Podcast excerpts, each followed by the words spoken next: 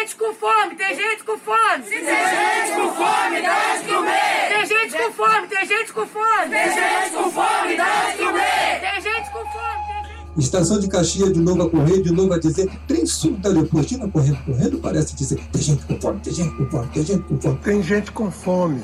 Se tem gente com fome, dá de comer. Tem gente com fome. Se tem gente com fome, dá de comer. Se tem gente com fome, então dá de comer. Dá de comer. Tem gente com fome. E se tem gente com fome, dá de comer. Se tem gente com fome, dá de comer. Dá de comer. Dá de comer. Dá de comer. Tem gente com fome. E se tem gente com fome, dá de comer. Vigário Geral, Luca, Cordovil, Brade Pina, Penha Circular, Estação da Penha, Olaria, Ramo, Bom Sucesso, Carlos Chaga, Pinhais, Mauá, Trem Sul, Teleportina, correndo, correndo, parece dizer, tem gente com fome, tem gente com fome, tem gente com fome. Se tem gente com fome, dá de comer. Se tem gente com fome, dá de comer. Tem gente com fome. E se tem gente com fome, dá de comer. Dá de comer. Dá de comer. Dá de comer. Dá de comer. Dá de comer. Se tem gente com fome, dá de comer. Dá de comer. Tem gente com fome. Tem gente com fome. Tem gente com fome. Dá de comer. Dá de comer. Dá de comer. Dá de comer. Dá de comer. Dá de comer. Tem gente com fome. Tem gente com fome. Dá de comer. Dá de comer. Se tem gente com fome, dá de comer. Dá de comer. Dá de comer. Dá de comer. Dá de comer.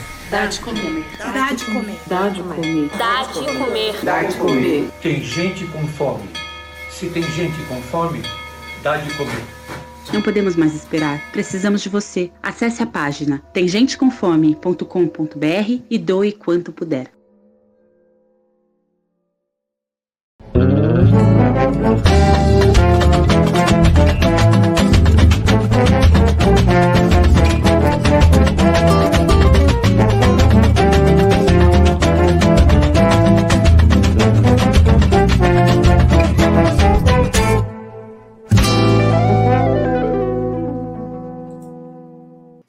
Saudações democráticas, estamos ao vivo aqui com Márcio Borges. Eu tinha mutado o microfone do Márcio para passar a vinheta aqui, já estamos todos ok. Ah, então era isso.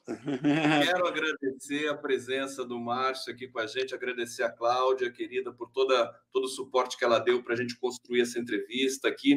Ô, ô, Márcio, eu nunca fiquei numa expectativa tão grande, e olha que eu entrevisto muita gente o tempo todo, para falar com um entrevistado é, que eu admiro tanto quanto você. Eu quero te receber com todo carinho, dizer que é uma honra para mim conversar contigo. O público aqui vai receber você, já está recebendo com todo carinho. E eu te saúdo. Vamos bater um papo. Tudo Vamos bem? bater um papo com prazer.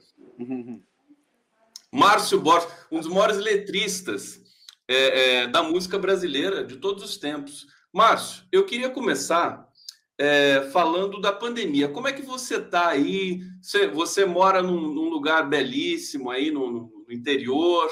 É, como é que está sendo para você viver esse momento aí tão difícil? É, é, na verdade, é o seguinte: eu me sinto privilegiado num momento tão duro da maioria do povo brasileiro. Eu me sinto privilegiado por estar podendo é, viver uma vida saudável, quieta, isolada por, por natureza, por geografia, sem nenhum esforço. Eu já moro num lugar isolado.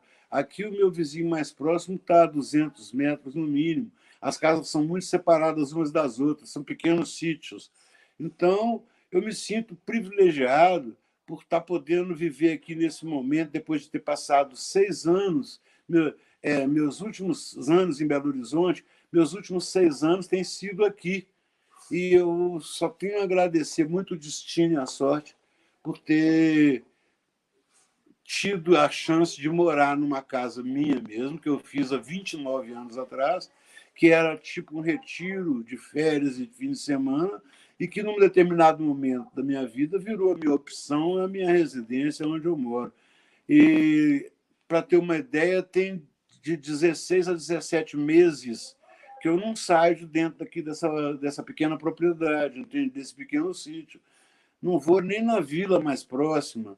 Então, eu estou levando muito a sério o, o isolamento físico, estou levando muito a sério o uso de máscara todas as mínimas vezes que eu preciso sair, e também, assim, dando graças ao SUS, que morando no lugar isolado que eu moro, o SUS já veio duas vezes aqui na porta me dar a vacina, a. Olha! Então, eu já tomei as duas doses aqui na porta de casa. Então, eu sou um privilegiadíssimo, né? ainda morando com minha minhas três mulheres queridas, com, minha, com a minha mulher e minhas três filhonas que estão aqui comigo. Quer dizer, eu fico aqui bendito fruto entre as mulheres, me sentindo muito bem. Márcio Borges. Agora, que é, é bacana, e, e eu, eu, vou voltar nessa questão, quer dizer, você sabe que você, tá, você é privilegiado nesse momento, mas você sofre junto com o sofrimento do povo brasileiro que está nas ruas aí, nas cidades, é, passando por por uma confusão, né? Que a gente, embora o SUS aí seja bacana, mas a gente tem uma confusão muito grande no Brasil. Né? Não, ontem mesmo, é, você travou um pouco aqui. Travou? Mas acho que. Será que Agora voltou? travou. É, a minha internet é aquela da roça, né? Mas ontem mesmo, a minha, a minha filha postou uma coisa muito legal, dizendo que, independentemente da gente estar na roça, da gente estar isolado, nós estamos totalmente solidários com o povo brasileiro, nós somos totalmente manifestantes pró-vacina, nós tota-, somos totalmente manifestantes anti-genocídio. E ontem mesmo, as minhas filhas fizeram uma passeata, uma passeata isolada, botaram máscara e andaram pela estrada de terra para baixo, para cima e voltaram. E fizeram questão de filmar e colocar nas redes. É uma forma da gente dizer que está sintonizado com tudo, né? Nós Eu coloquei na... a foto aqui, nós ó. Estamos, nós estamos isolados fisicamente, mas nós não, não estamos isolados afetivamente e muito menos pela cabeça. Estamos completamente ligados à realidade brasileira. Pode saber. Eu, eu quero avisar o público todo aqui. Estamos ao vivo pela TVT, pelo canal do Conde, pelo Prerrogativas, pelo Twitter, pelo Facebook. Nós vamos falar. Ô, ô, ô Márcio, eu bolei uma live passando aí por oito composições talvez as, as mais importantes aí da tua, da tua carreira. E para a gente ir comentando aos poucos, vou colocar aqui os vídeos é, do Milton cantando, do Lô cantando. É, agora, eu queria voltar lá atrás, lá no começo do teu livro maravilhoso, Os Sonhos Não Envelhecem, e te perguntar o seguinte: é, como é que você foi lançado para o mundo da, da composição, da, da, da, criação das letras, porque me falaram, um passarinho azul me contou que você queria mesmo era fazer cinema. É, isso é uma verdade, né? Como todos os jovens da minha geração, a gente era apaixonado com o cinema, né? O cinema era considerado assim a arte por excelência do século XX, o século que eu fui jovem, né? É, todo mundo todo mundo tinha uma ideia para fazer um filme eu vivia num, num ambiente de cinéfilos eu mesmo era programa, programador é, dos filmes de um cineclube chamado Centro de Estudos Cinematográficos de Minas Gerais. Era um estudioso. E então o destino fez com que eu conhecesse o Milton. Antes de conhecer algum financiador para os meus filmes eu conheci o Bituca. E aí ele também era cinéfilo e nós começamos a frequentar os filmes, as salas de cinema juntos, até que nos apaixonamos por um determinado filme e esse filme nos inspirou a começar a fazer nossas composições. E a gente ia compondo as nossas músicas enquanto esperávamos a chance de fazer cinema. O Bituca também era apaixonado com cinema.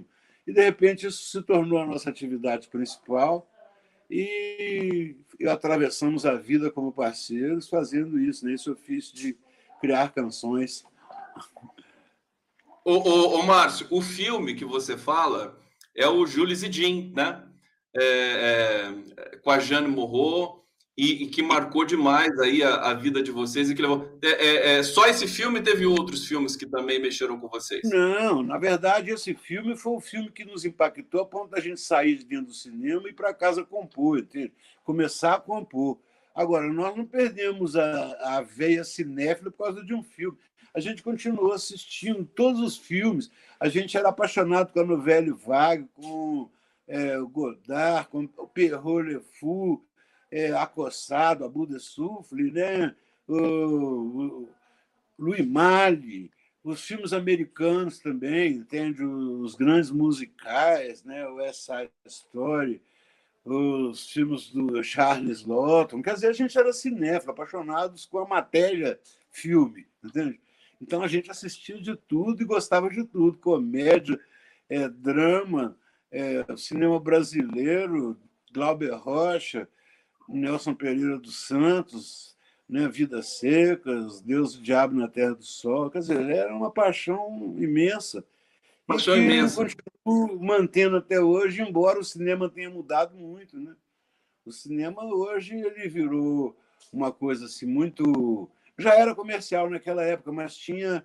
É, o mesmo cinema americano, ele conseguia é, ter autores dentro de uma indústria. Né? O cara chegava lá e fazia um filme autoral, José Flose, em inglês, mas que estava trabalhando em Hollywood. O próprio Hitchcock, quando foi para Hollywood, fazendo os filmes autorais dele. Né? Aliás, eu vi você numa Depois, foto com, com o Bituca. Arthur Penn. Eles conseguiam fazer filmes autorais. Agora, hoje não, é só Robocop, não sei o quê, X-Men, papapá. Quer dizer, é um cinema insuportavelmente chato. Ô, ô Márcio, eu vi uma foto tua que eu vou mostrar aqui daqui a pouco com o Bituca, com o Bituca, não, acho que com o Loborges. É, é, que você, você, vocês fizeram. O Loborges acabou de lançar um disco com letras tuas, né? A gente vai falar disso também. E você tá com a camisa do Hitchcock. Eu vou mostrar da, daqui a pouco eu Ah, mostro é esse álbum depois. Agora, ô, ô Márcio, me diz uma coisa. Esse primeiro momento com o Milton em BH, 63, né? Antes, um pouco antes da ditadura militar. Fala um pouquinho como é que foi a tua a tua experiência com o regime de exceção e com o golpe militar de 64. Foi. É, na verdade, é o seguinte: eu era muito sintonizado com a juventude da minha época, né? e principalmente a juventude estudantil. É, como todo mundo muito ativista, né? todo mundo muito participante, a gente tinha altos sonhos, altos projetos que foram. Alô? Acho que eu caí. Não, você está aqui, tá tudo bem. Estou aí? Então a gente tinha altos sonhos e projetos, né? como geração mesmo, né? uma geração que estava vivendo uma época efervescente no mundo inteiro. Né? Estava rolando, é, os estudantes estavam se levantando em Roma, em Paris, né? em Ohio, nos Estados Unidos, né? até na China. Né? Então a gente era um pouco tomado por esse, por esse, por essa onda juvenil que estava levando o planeta, né? A gente gostava muito disso, eu conversava, filosofava muito com o Bituca a respeito disso, e a gente então queria fazer músicas, né? Que não fossem só músicas, ou seja, a gente, claro que a gente queria fazer sucesso, ter um público que gostasse de nós, gostasse das nossas músicas, mas isso não era a coisa principal. O que a gente queria era participar do momento, entende? Era ajudar a construir uma revolução ali, feita por todas, por, por todas as mentes e corações, entende? E hip, flower power, mas isso logo vem sendo esse sonho todo bonitinho vem sendo derrubado, como disse o John Lennon, o sonho acabou.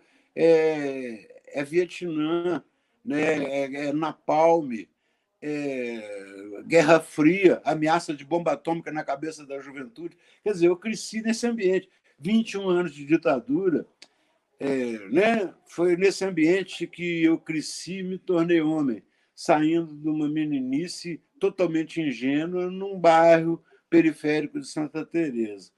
Então, é, Mas, na, na, Márcio, Oi. desculpa, mas naquele momento, naquele momento do golpe, é, você, você caiu a ficha imediatamente em vocês? Você sofreu bastante? Como é que foi?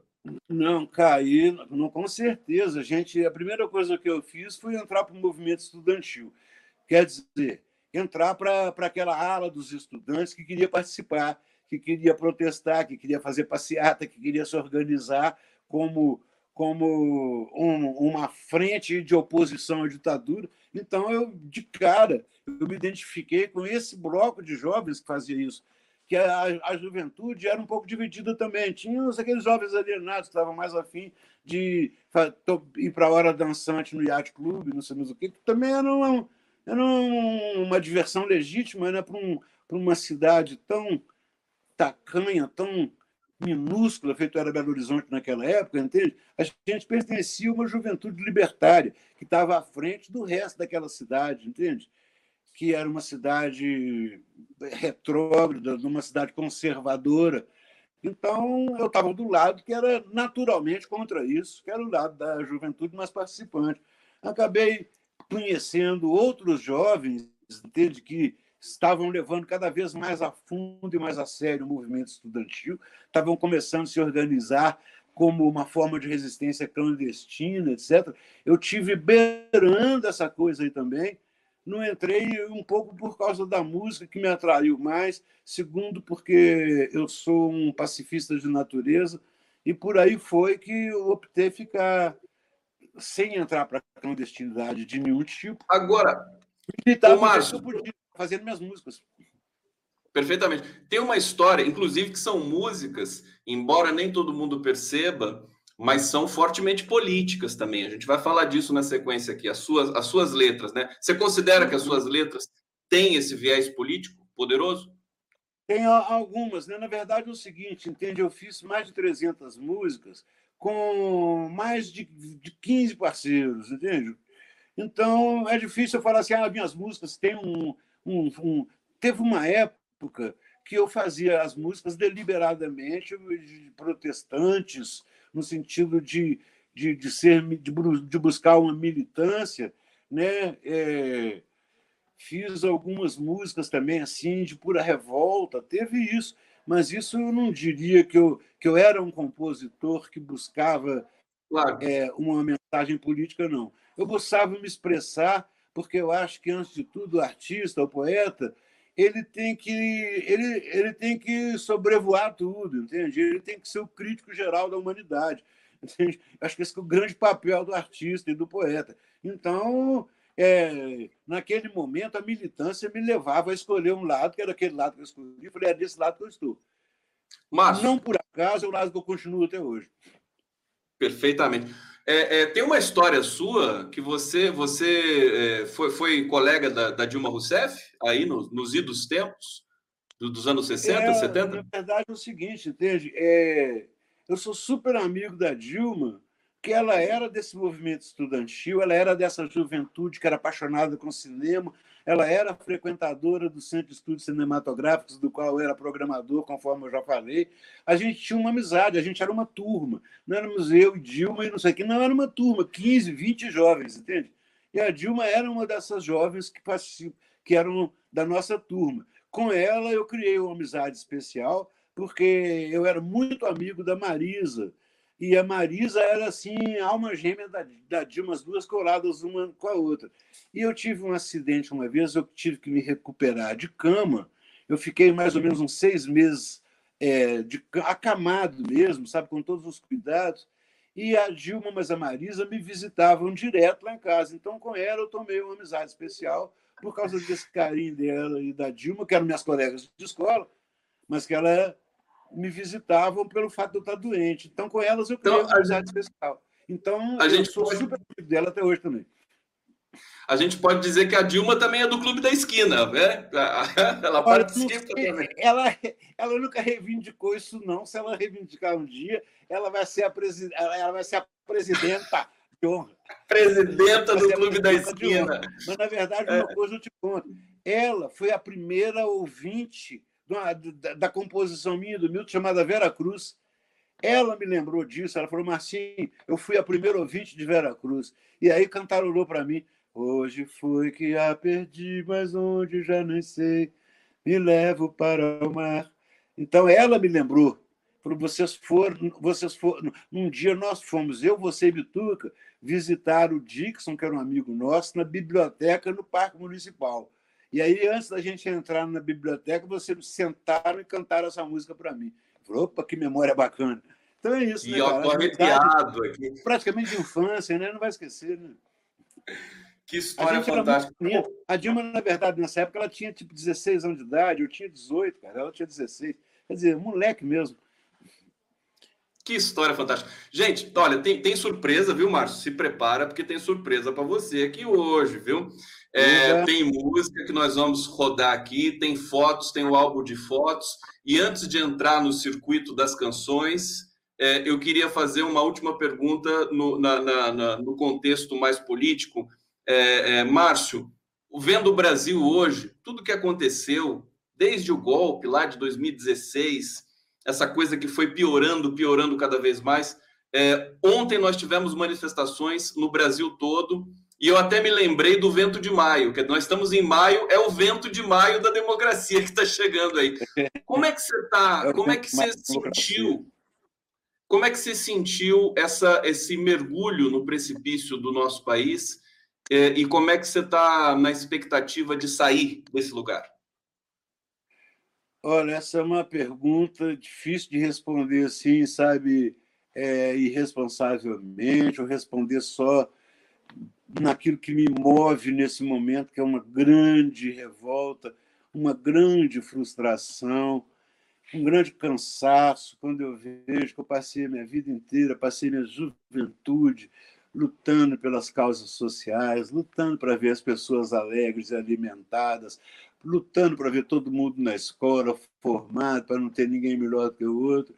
E durante algum período eu cheguei a ver isso com muita esperança, que foi o período do PT. Depois é, a mídia começou né, a demonizar com o PT toda a classe política. Então, aquilo que era a manifestação mais legítima do povo dentro de uma democracia que é o debate político, a diferença, a divergência de linhas políticas, de ideologias, de pensamentos. De repente, isso que era a grande riqueza da democracia ficou uma coisa amaldiçoada. O político virou aquele, aquele esgoto correndo dinheiro e lama. Quer dizer, a imagem que foi projetada artificialmente na cabeça do povo brasileiro, isso tudo foi fazendo uma cama para chegar uns energúmenos de extrema direita e acabarem com o Brasil como eles estão fazendo. Quer dizer, eu tenho 75 anos de idade. Eu, eu, eu, eu não vou. Eu, eu fui na porta para fazer a passeata, ver a passeata das minhas filhas, e foi o máximo que eu fiz. Quer dizer, eu estou cansado. Eu estou cansado. Eu só tenho uma esperança que o povo também se canse como eu. Agora, como eles são jovens ainda, eles que vão para a rua e batalhem pela, pelo, pelo próprio bem-estar deles próprios, entende? Porque foi o que eu fiz a minha vida inteira e não deu em nada. Quer dizer, deu nas músicas que eu consegui eternizar, né? porque elas caíram assim num lugar bem afetivo do povo brasileiro, principalmente porque elas falavam de verdades, verdades do coração. Mesmo quando estavam falando de amor, estavam falando um amor legítimo, um amor não explorador, um amor não sexista, um amor não machista. Nas músicas todas falaram de amor, sempre foi assim, um amor da igualdade. E vamos em frente. Agora, você disse que não deu resultado, quer dizer, a cultura brasileira e, sobretudo, o Clube da Esquina é, semearam um país belíssimo que aflorou há pouco tempo atrás, aí há duas décadas atrás, é, o Brasil, com todas as desigualdades, era um país forte, não é? Hum. É verdade. Não é? A gente, eu acho que o resultado né, dessa da cultura brasileira, que é muito forte, veio em forma de um momento muito auspicioso para todos nós, que infelizmente foi interrompido, né, Márcio? Que infelizmente foi interrompido. É, na verdade, entende? Eu não sou um cara. É, eu falei isso, pode ter um cunho assim, meio melancólico, mas eu absolutamente não sou um cara pessimista, sabe? Eu sou um cara que procura ter esperança, porque a esperança hoje ele é até um ato revolucionário mesmo, né? A gente ter esperança já é, uma, é, é o contrário do que eles querem. Eles, sabe, é, parece que existe umas forças aí muito maléficas querendo vencer pelo medo, né? Pela imposição da violência e do medo. Fala assim, já que eu não tenho popularidade, eu tenho força, eu tenho cacetete longo, mas essa política do big stick, né, que é implantada lá pelo Tio Sam, nunca deu certo, cara. Sempre colocou o mundo em convulsão e nunca estabilizou e está sempre essas convulsões todas são sempre em busca da paz, em busca da harmonia, em busca do amor pela pátria acima de tudo. Quer dizer, um bando de hipócritas, né? Eu não aguento mais, sinceramente. Eu prefiro ficar aqui na minha roça, só não fico alienado porque eu fico aqui vendo CPI e torcendo para os mocinhos. É isso aí, Márcio Borges. Vamos ouvir uma canção do Márcio e, e não é qualquer canção, na voz do Milton. Vou colocar aqui para a gente ouvir juntos um trechinho e depois o Márcio vai contar um pouco dessa canção. Preparem-se, preparem-se, porque vai ser um momento muito bonito aqui. Vamos lá, deixa eu compartilhar o vídeo para a gente ouvir.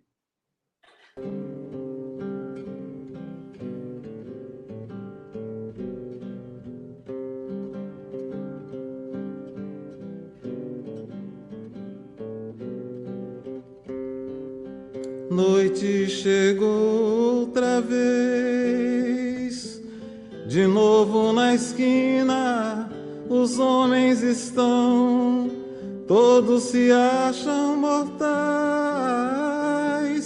dividem a noite e a lua até solidão. Nesse clube a gente sozinho se vê pela última vez, à espera do dia, naquela calçada fugindo de outro lugar. Perto da noite estou, o rumo encontro nas pedras, encontro de vez um grande país eu espero, espero do fundo da noite chegar. Mas agora eu quero tomar suas mãos. Vou buscá-la onde for, vem até a esquina. Você não conhece o futuro que tenho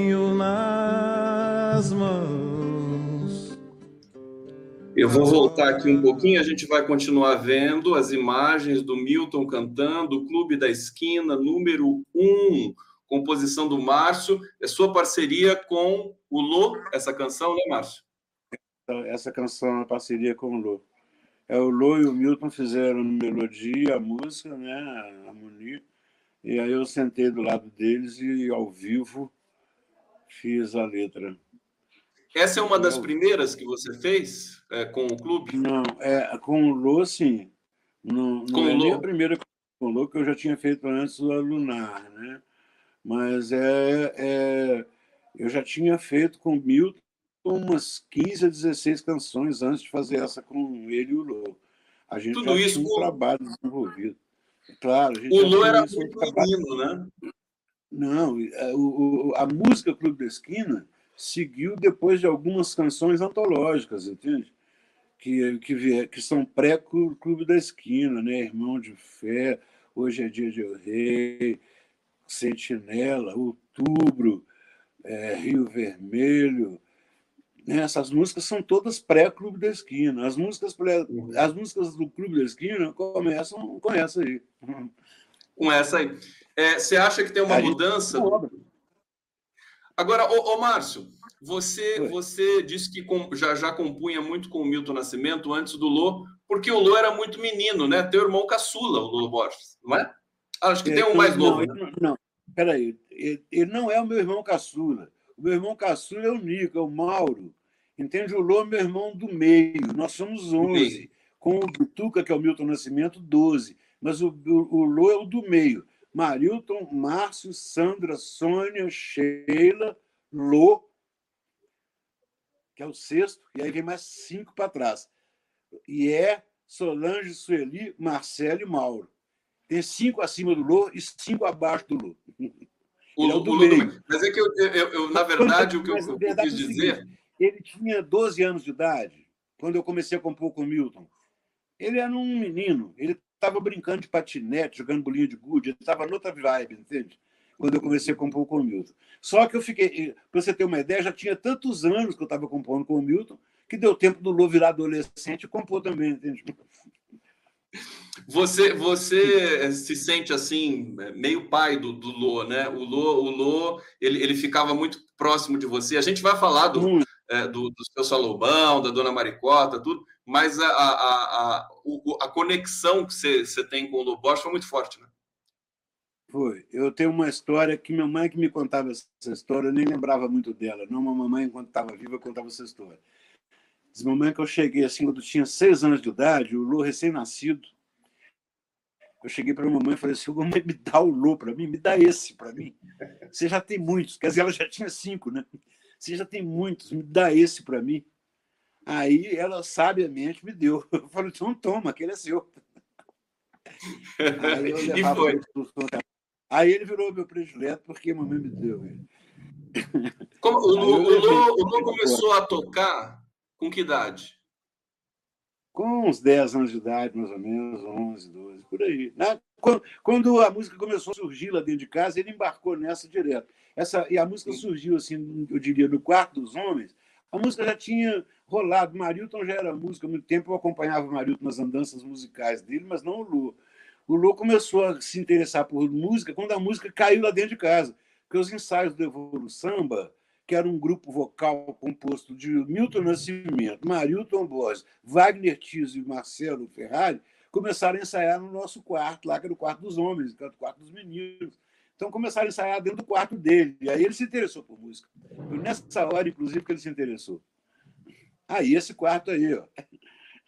Eu coloquei aqui o quarto dos homens. Essa foto é fantástica, pois né? É, tá vendo?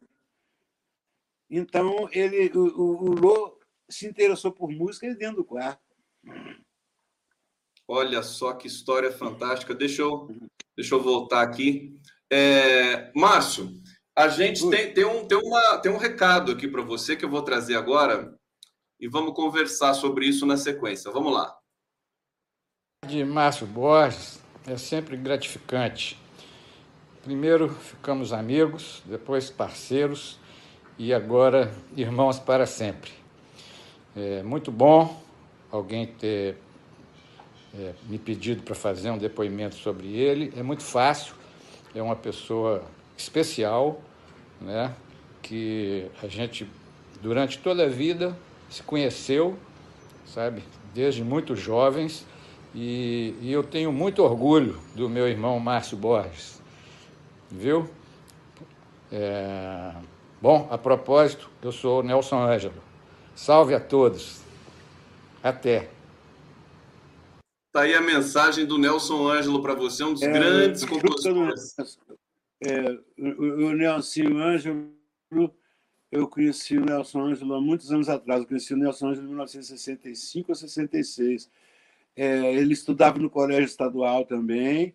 E a Marisa, que era amiga da Dilma, qual já mencionei, ela era super amiga do Nelson Ângelo. Ela que me apresentou o Nelson Ângelo no intervalo de aula na cantina do colégio estadual. E aí o Nelson Ângelo olhou para mim e falou assim: Vem cá, você é aquele cara que, por acaso, você teve no show do Tambatri uns dois dias atrás? Eu falei, tive sim. Você estava do lado de um cara preto, não sei o que, era o Milton, né? Eu falei, estava. Ele falou assim, então é você mesmo, que gritava igual um desesperado. Eu nunca vi uma pessoa gostar tanto de música assim. Eu falei, era eu mesmo. Aí ficamos amigos para sempre, depois que ele me fez essa declaração estapafúrdia, que tinha me visto gritando igual um doido no auditório. Aí eu comecei a frequentar a casa dele, nós começamos a compor juntos, entende? E aí ele virou um super parceiro, fizemos algumas músicas. Depois ele logo se mudou para o Rio de Janeiro. No Rio de Janeiro eu me encontrei com ele. Fizemos o Tiro Cruzado, que o Jobim gravou, etc. Né? Ele é um amigo querido, tem uma super memória boa dele, porque eu me lembro do dia que eu o conheci. Foi na cantina, nós dois uniformizados do Colégio Estadual. Foi assim que eu conheci Nelson Anjo. Depois Agora, deixa eu lembrar. Hum, diga. Pode, pode completar, querido. É que ele passou a ser um cara essencial assim na discografia do Clube da Esquina, né? Ele compôs Fazenda, né? É, os Tios na Varanda, ele, o Coração lá, aquela obra-prima. Ele compôs. Deixa eu chegar mais perto aqui. Ele compôs também é, o Canoa, canoa desce, né? Ele fez obras no meio do rio Araguaia desce. Quem fez a letra dessa? Foi o Milton, né? Fernando Brant, né? Fernando, Fernando Brant, Brant. professor.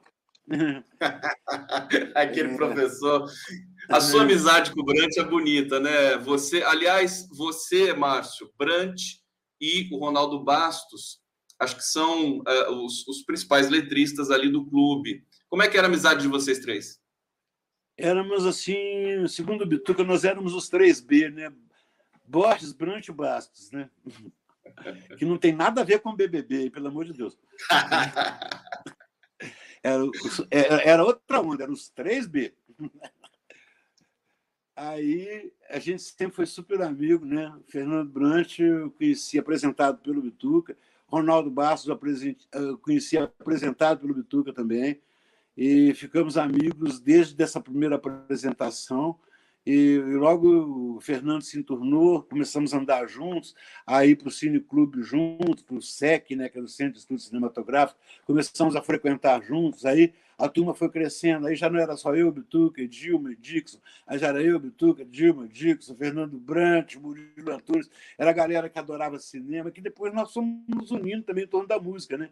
Mas todo mundo tinha, todo mundo gostava de música e gostava de cinema, então era natural a a convivência, essa ambivalência, né? uma hora aqui no cinema, outra hora ali na música, outra hora no estúdio do Dirceu Shebe, que fez a passagem uns dois dias atrás, um grande agitador cultural, um dos primeiros melhores estúdios que tiveram para gravação em Minas Gerais. Então era esse ambiente que a gente vivia lá, né?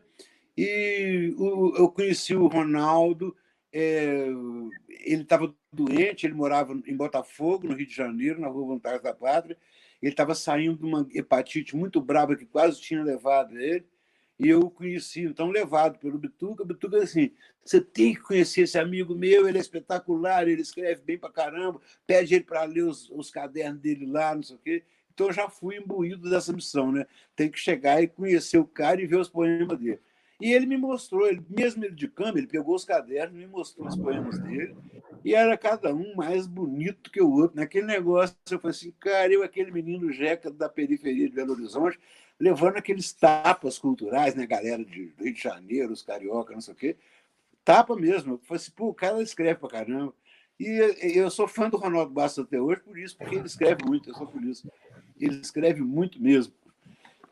Ô, Márcio, é, eu queria é, falar, é tanta coisa que a gente quer. Assim, eu, eu tenho tanto amor pelo clube.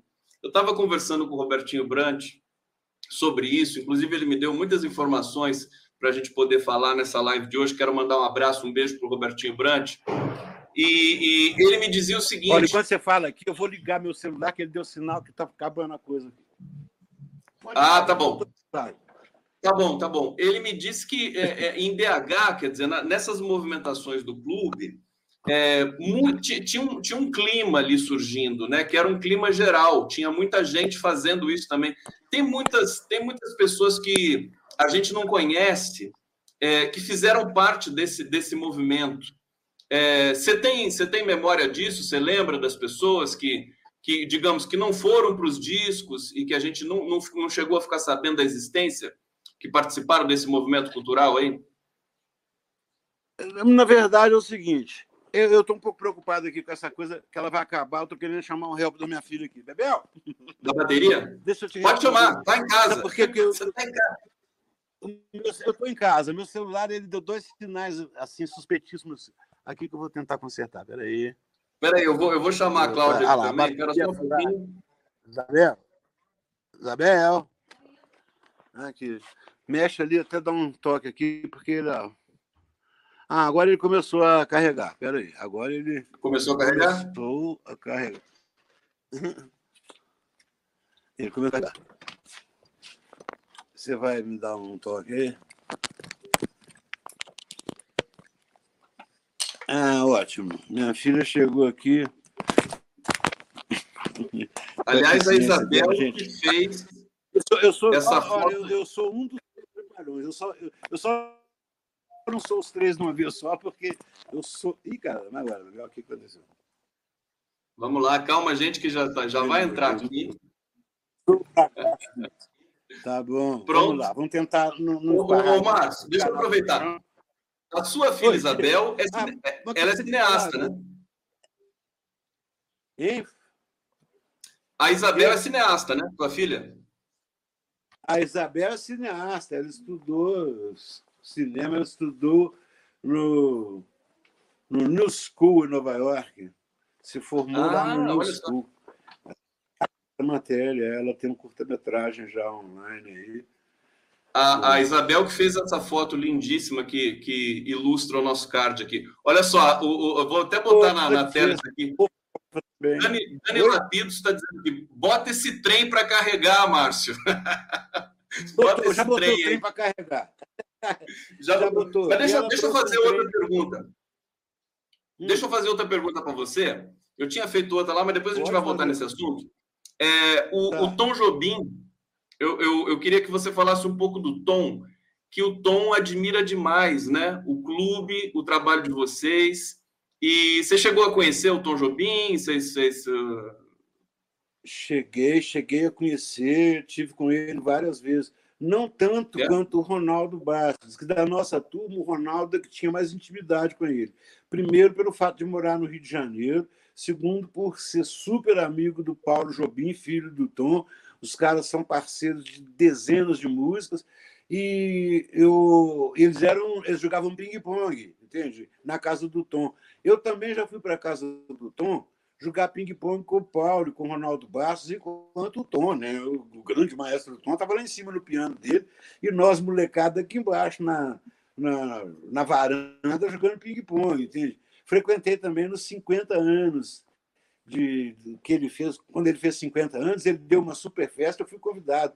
Fui para lá também, foi uma festa inesquecível, maravilhosa, com música, com aqueles artistas todos famosos, que eu era iniciante ainda, né? aquele moleque deslumbrado no meio daquele povão todo, né? Sérgio Mendes e Elis Regina, não sei o quê, ficava como um bobo lá, nossa, estou no meio dos feras. E, e os, o pessoal da Bossa Nova, né? Então eu me lembro muito bem dele. Depois também encontrei com ele no plataforma, que aí já era mais. É, já, ele já me conhecia mais como músico, como irmão do Loborges. Conforme ele falava, Loborges. Loborges é um gênio mineiro, ele adorava o Lô. E, e com o Lô, de vez em quando, ele ia ali para o Garota de Ipanema, que era o bar que ele frequentava na época lá do, do, do Vinícius, né? Eu, pelo menos uma vez, tivemos lá, eu, eu o Lô, o, o Zé Carlos Avelar, crítico de cinema, né? e o Jobim, sentados tomando chopp, e o, e o Jobim, muito debochado, muito amigão, assim, muito despojado mesmo, sabe, de qualquer traço de. Ele era o Tom Jobim, né, cara? E a gente era dois moleques ali babando nele. E isso, isso que você lembra o ano, mais ou menos? Ah, olha, isso foi foi no ano, foi em 72, foi o ano do Clube da Esquina. Foi isso, foi 72. Foi no ano do Clube da Esquina. Agora, do no da ano do, do Clube da Esquina, Márcio, é, é, o clube já estava já tava meio que consagrado também é, é, internacionalmente, né? Já, já, já vinha gente querendo saber como é que é o negócio aí do clube, né? Já 72? tinha, já tinha. Né? É verdade, entende? É, principalmente quando, desde a primeira excursão do Milton a Los Angeles, quando ele foi para Los Angeles, ele ficou amigo lá do Wayne Short, do, do, do Broncat, etc., entende? que vinham, passaram a vir ao Brasil. Eu mesmo tenho, tenho umas filmagens assim bem amadoras, feitas com o Ron Carter e o, e Wayne em, um, em Ouro Preto, que, num show que era homenagem ao Milton, eles vieram de, dos Estados Unidos para prestar homenagem também. Quer dizer, então, é, o Milton, a verdade é essa, quando o Milton chegou nos Estados Unidos, ele encantou os músicos todos do jazz, ninguém entendia aquelas harmonias loucas dele, e ao mesmo tempo soluções simplíssimas, que aí os músicos iam ver, era uma coisa altamente sofisticada em termos de música, em termos de dinâmica, de, de progressão de acordes, não sei o quê, que só aqueles feras mesmo é, do jazz que sabiam, né? A, a, a, os, as progressões em quintas, não sei o quê, né? as escalas pentatônicas, que o Bituca fazia isso naturalmente, sem dar nome aos bois. Ele fazia como ele sentia a música. Ele pegava o violão, mexia na afinação do violão e saía tocando. Eu sou testemunha disso, que eu vi o Bituca descobrir acordes assim, quase que por acaso. Falou, nobis, mas isso soou bonito. Falou, nossa, soou bonito, não, soou maravilhoso. E a gente não sabia nem no nome de que acorde era aquele. Depois não, eles ele se aprimorou, né? Claro, com os anos. E depois, e depois é um veio o Toninho Horta também. Arranjador. E depois veio, depois veio tá, o Toninho Horta também, que é aquela, aquela máquina de fazer acorde, né? É uma turma nossa que fomos sendo ali na província, cara. Isso é que é o mais impressionante, é que era todo mundo da província. Aquele bando de moleque na província, cada um com talento. Né? E, e lá no, atrás do grupo Pedro II, onde eu estudei meu, meu grupo escolar, quando eu estudei meu, meu, meu primário, atrás do, desse, desse grupo morava Flávio Venturini com, com o Cláudio, o Lobo frequentava lá, ficaram amigos, festival estudantil de música, não sei o que, eles se aproximam, vão lá para casa, começam a, a e fazer ensaio, não sei o quê. E quando a gente vê, estava esse movimentaço aí, cheio de gente, mas foi tudo assim unido basicamente pela amizade, sabe? Eu acho que não tem nenhum que chegou assim porque era músico profissional, chegou, vou tocar e, e chegou. Todos chegaram pela amizade, entende? Todos chegaram pela amizade. Até os caras que foram que foram é, arregimentados pelo José Nissen para fazer o Som Imaginário, que era um, um espetáculo que o Milton ia fazer no Teatro Opinião, em 1966 e 67, eles foram arregimentados pelo José Missa, que era o empresário do Milton, eles foram arregimentados basicamente em função da amizade que eles tinham uns com os outros.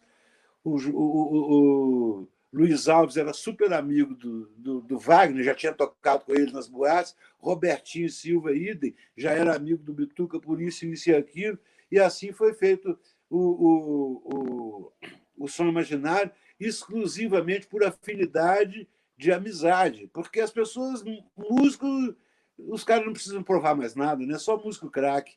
Então, aí a amizade é que era o alicerce, que na verdade era a argamassa que juntava tudo, era amizade. Cara. Márcio, bem, a né? gente vai para um slideshow aqui de fotos daqui a pouco. Antes eu quero trazer é, o comentário aqui dos nossos das pessoas que estão nos ouvindo aqui. Marcelo Silva dizendo como o universo conspirou para juntar esses caras. É, Rômulo Thompson, máquina de fazer acorde, haha, perfeito, falando aí do Toninho Horta. Mauro Brandão dizendo, isso mesmo, Toninho Horta é uma máquina de fazer acordes. É, aqui, Thelma Brandão dizendo, grande Juca Filho na TVT. Aqui o Henrique Nunes está dizendo, Conde, Juca Filho está assistindo no canal TVT. Um beijo, um abraço para o Juca Filho. É, Luiz Antônio, ah, beijo, show de live. Aí o, o nosso querido sensacional. Tem muita gente aqui assistindo a live. Deixa eu, deixa eu trazer aqui uma, uma, uma sequência de fotos para o Márcio ir comentando com a gente. Espera aí, espera aí que eu compartilhei errado aqui. Ei, Condão, espera só um pouquinho. Vamos lá. Aqui, agora tá certo. Essa foto aqui, Márcio, com o presidente Juscelino Kubitschek. Você está aqui em cima. Você lembra desse dia? Claro, eu lembro como se fosse hoje. Eu lembro de tudo. Como é que foi? Foi desse dia. Né? Desde... Você estava passeando lá? Não, eu vou contar a história desde, desde a hora que eu acordei. Esse dia nós acordamos porque nós tínhamos sido convocados, convidados pela revista O Cruzeiro para fazermos uma matéria de música chamar uma matéria da, da, revelação da música brasileira. E eram os novos, você ter uma ideia, eu vou rir um pouco, os novos Beatles da música brasileira. Era assim que era o título da matéria que ia nos levar. Eu falei assim, não, vamos fazer uma matéria sobre os Beatles, os novos Beatles, não sei o quê, porque as nossas músicas elas já tinham aquela levada, né? Lunar, é... aquela levada meio Beatle mesmo, né? E todo mundo os críticos sempre comentavam como é que a nossa música era eh, lembrava a música dos Beatles, a mesma coisa que os Beatles tinham feito no, na Inglaterra, a gente estava fazendo lá em Minas, não sei o que, tinha esse papo. Então levaram a gente para fazer uma reportagem. Acordamos cedinho, entende? A van, né, que era uma van, era uma Kombi, né? Uma Kombi nos pegou, né, com o Juvenal Pereira, eu, eu eu não sei quem era o outro, o outro, esqueci o nome agora do outro fotógrafo. Aí pegaram a gente de Kombi, não sei o quê, fomos para Diamantina. Fernando Branche dentro do, do, da Kombi, matando a gente de rir, ele era muito engraçado. Bituca tocando violão dentro da Kombi. A Duca, que era minha mulher, tinha recém-casado com ela nessa época aí, foi comigo também. É, e chegamos lá, pra, fizemos uma sequência, um set de fotos, fizemos uma sessão de fotos. Pra, pá, pá, pá, pá. Assim, tipo, na hora da gente estar tá indo embora, não sei o que, chegou uma outra Kombi, que era a Kombi da Manchete, que era a revista rival do Cruzeiro na época. Né? O Brasil tinha duas grandes revistas, Cruzeiro e Manchete. Chegou a Kombi da Manchete para fazer uma reportagem com o ex-presidente JK. E aí eles tiveram, eles foram para o mesmo lugar, que é esse lugar aí dessa foto, para poder tirar umas fotos com o JK. Aí, quando a gente viu, o Fernando, mas o Juvenal já foram lá, já cochicharam. O Fernando era, ele era repórter do, do Cruzeiro na época. Cochicharam lá com a equipe de, de reportagem da, da Manchete. Resultado, daí a pouco desce o JK e senta lá do nosso lado e resolveram fazer uma matéria, as duas revistas. Aí foi essa sequência de fotos geniais, né? antológicas. Aí a gente, na maior liberdade, eu quase deitado no, no, ombro do JK, não sei o quê. E essa sequência de fotos, e essa sequência de fotos foi parar no Memorial JK, lá em Brasília. É, logo quando a gente entra, a gente dá de cara com essa amplificação assim, de todo tamanho. É a foto do. do... Maravilha. Da... Ô, ô, Márcio, deixa, deixa eu rodar mais foto aqui para você comentar. Olha só, tem essa foto aqui também, que é iconográfico. Era, era, do, era, fazia parte do set de fotos que a gente estava fazendo. Né? Daquele aí, dia lá. Aí, por exemplo, você pode ver que nessa aí não tem a Duca, era, essa aí eles queriam pegar exclusivamente os, os músicos. Né? Então, então eu, Duca, Fernando e Lô em pé. Né? As outras já tem a Duca. Vai em frente. Deixa eu ver mais aqui. Olha só, tem mais essa aqui, ô, ô, ô Márcio. Tá aí, vendo aí? Essa aí é é, estou vendo, com certeza. Essa aí, é, é, essa aí faz parte daquela sequência, né? Quando o JK sentou. Daquela sequência lá. No, é, no fundo de uma igreja. Isso tudo foi tirado assim na mesma hora. Na verdade, essa Deixa reunião aí durou o quê? Uma meia hora. Ah, sim. Isso aí. Vamos, é vamos lá. Agora tem aqui o mosaico do, do clube, mosaico. do Clube 2. Mosaico. Aqui tem vários. Deixa eu ver como é que você está aqui. Peraí, deixa eu botar mais foto. Deixa eu rodar aqui. Mais foto daquele é, eu dia. Eu estou em vários lugares. Aqui, o Lô. Quem essa que é essa que está aqui? Aí, eu estou também. Isso, essa aqui? Essa, essa aqui falando, é a Duca, que era minha mulher, recém-casados. Ah, perfeito. Né? Olha só, não sabia. É, aqui mais é, uma. Essa aqui já é outro momento, né? Essa tá é o momento. Essa aí já foi para o disco dos Borges. Essa aí já foi 81 para 82. Já foi o disco dos Borges, né? Então a gente resolveu reunir todos os irmãos que participaram do disco. Aqui apagado aqui está o Marilton. Não, tá, tá, ah, não sei. Tem um Telo aqui deitado, o Lô, eu, a Solange, o Ié, o Marilton e o Mauro lá atrás. É, que família maravilhosa. do disco Os Borges.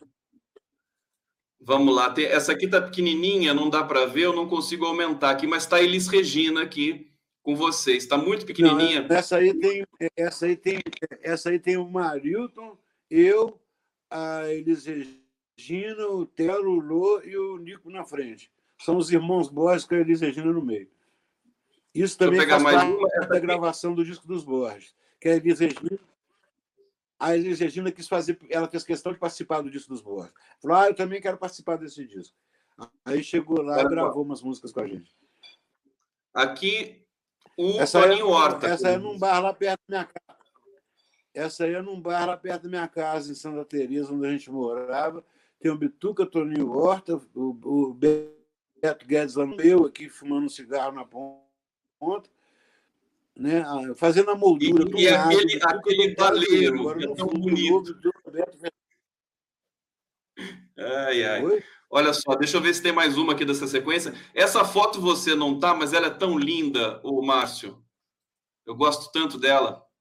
É, essa tá foto tá é a foto do nuvem cigano do né? Do Nuvem Engana. Essa foto aí tem. É, essa foto aí tem dois que já se foram. Dois que já Muito se foram. Eu mas vi no, dois aí já saíram do campo.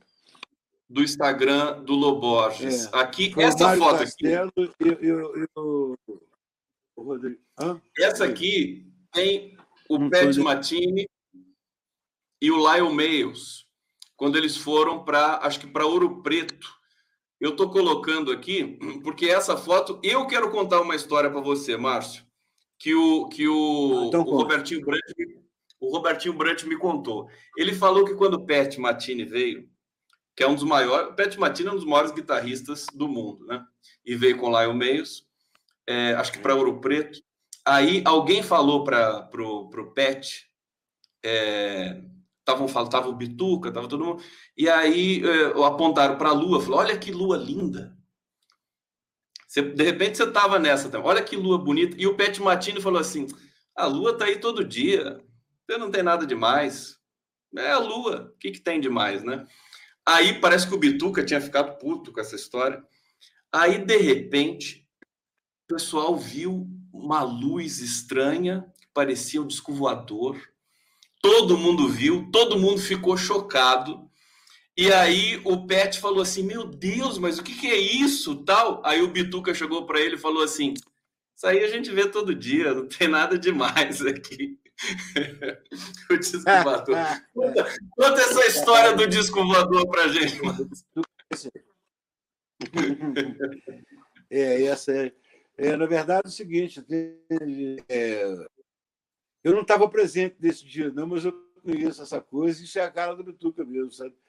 Nós, eu, eu e o Bituca, a gente danava ver disco voador, lá a gente sentava não na esquina, mas a gente sentava num outro meio-fio lá do bairro também, e a gente ficava vendo os discos voadores mesmo, cara. Quer dizer, eu nem sei se eles tinham de verdade, mas o que a gente via, via. Pelo menos a gente imaginava que estava vendo e era bom demais. Era bom demais, né? Ô, ô Márcio, É, vamos para mais uma bom, isso é tudo fixo. Deixa eu trazer aqui essa canção, parceria do Márcio. Solar e estrelas do mar, a terra azul da cor de seu vestido.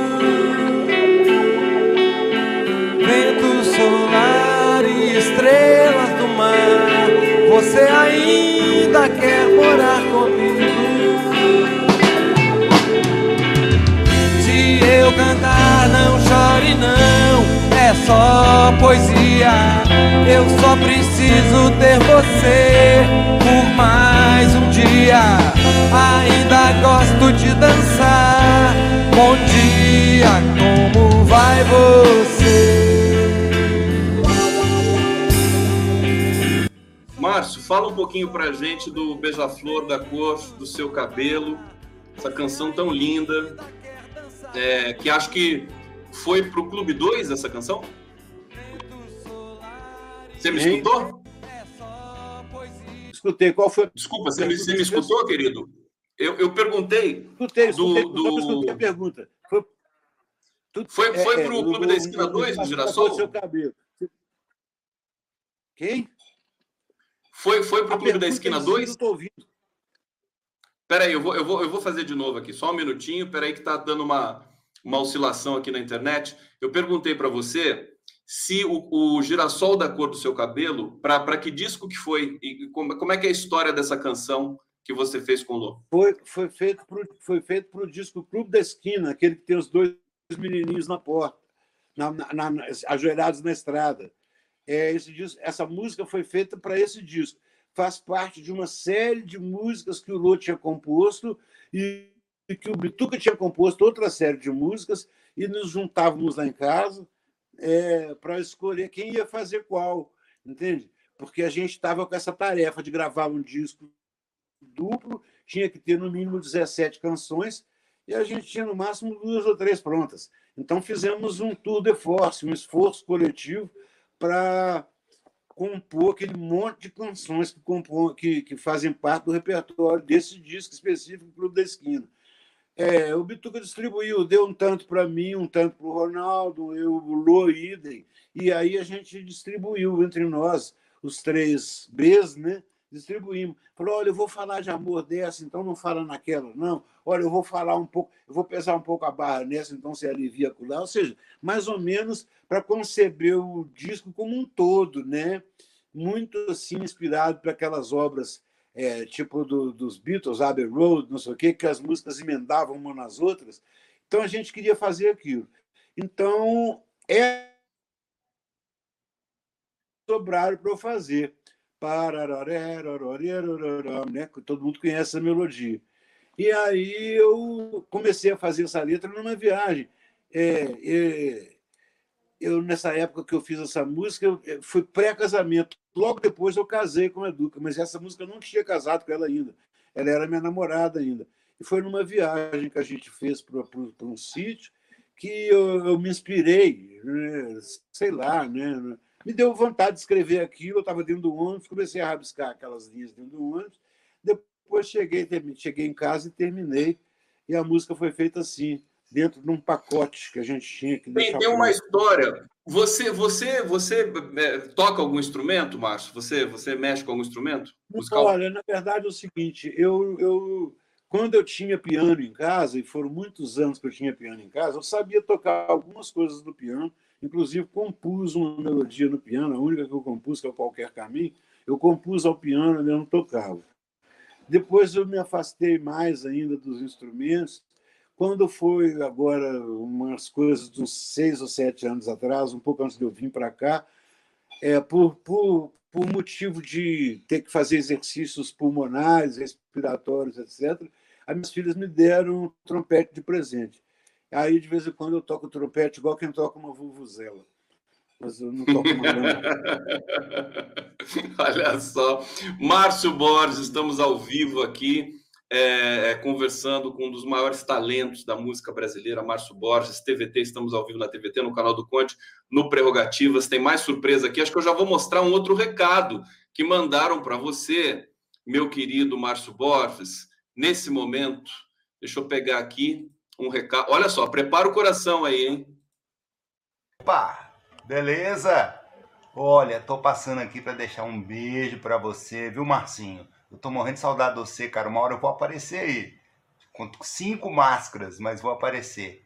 Sabe que você é um cara fundamental pra gente, pra esse país, pra nossa família. Você tá ligado, né, irmão? Então, beijo pra você. Até!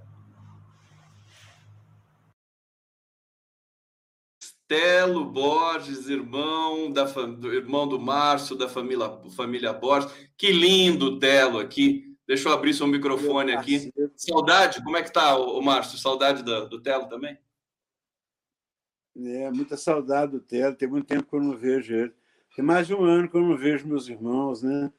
Com o Lu, pelo menos ainda matei a saudade um pouco, a gente se encontrando é, online, né? fazendo as músicas, fizemos 10 músicas juntos mas com o Telo nós não tivemos essa chance, não, porque o Telo também está envolvido nas lives dele, ele está trabalhando muito durante essa pandemia. Né? Nós todos resolvemos trabalhar para caramba durante a pandemia, que é para ver se alguma coisa acontece. Né? Então, eu mesmo já fiz. Eu fiz dez músicas com o Lô durante a pandemia, fiz oito músicas com a Diana Horta Popov, também durante a pandemia. Então, só nessa pandemia eu já compus 18 músicas inéditas, entende? E Nenhuma com Telo, infelizmente, viu, Telo? Vou cobrar de você, quero umas inéditas também para a gente ter a nossa parceria funcionando, né? Mas com o Telo eu fiz essa antológica Vento de Maio, que é o vento que está batendo agora, né? Eu fiz essa com o Telo. É isso Muito que eu ia te perguntar. Eu vou, eu vou colocar o Vento de Maio daqui a pouco aqui, mas que canção maravilhosa! É uma canção tão tão, eh, enfim, ela é complexa. E, e, e, quando a Elis gravou, a Elis Regina, fala um pouco da Elis, do Vento de Maio, para gente. É, na verdade, é o seguinte: a Elis, é, aquele negócio que eu te falei, essa música, é, ela, ela, ela, ela, fazia parte do repertório do, do, do disco dos Irmãos Borges. A gente estava gravando no estúdio B, a Elis gravando no estúdio A. Isso lá em Botafogo, no Rio de Janeiro, no, nos estúdios da IEMAI Odeon a Elis estava gravando no estúdio A, e, mas ela vivia correndo para o estúdio B ver o que a gente estava fazendo lá, sabe? Porque ela era muito amiga minha, amiga do Lô, amiga do Bituca, assim, a alma gêmea do Bituca, né? E o Bituca também toda hora estava lá dentro do estúdio piruando o que, é que os irmãos Bosta estavam fazendo. E aí ela chegou e pegou essa canção, falou: essa aí eu quero gravar, mas eu quero fazer uma surpresa para o Telo. E pegou a música e levou a música para dentro do estúdio e gravou. Só que a letra, eu ainda não tinha mostrado a letra nem para o Telo e nem para o Lô, que ia gravar a música. Sabe? O Lô já estava escalado para gravar a música. Aí ela pegou a música correndo e gravou. E aí, uma bela tarde, a gente estava lá, ela chegou assim, ela não sabia nem quem era o Telo. Ela falou assim: cá, qual dos irmãos é o Telo? Nós estávamos sentados no chão, assim, ouvindo a gravação, né, que a gente tinha feito anteriormente. Qual de vocês é o Telo? Aí eu falei: o Telo é esse aqui, Elisa. Ela já me conhecia muito. Né?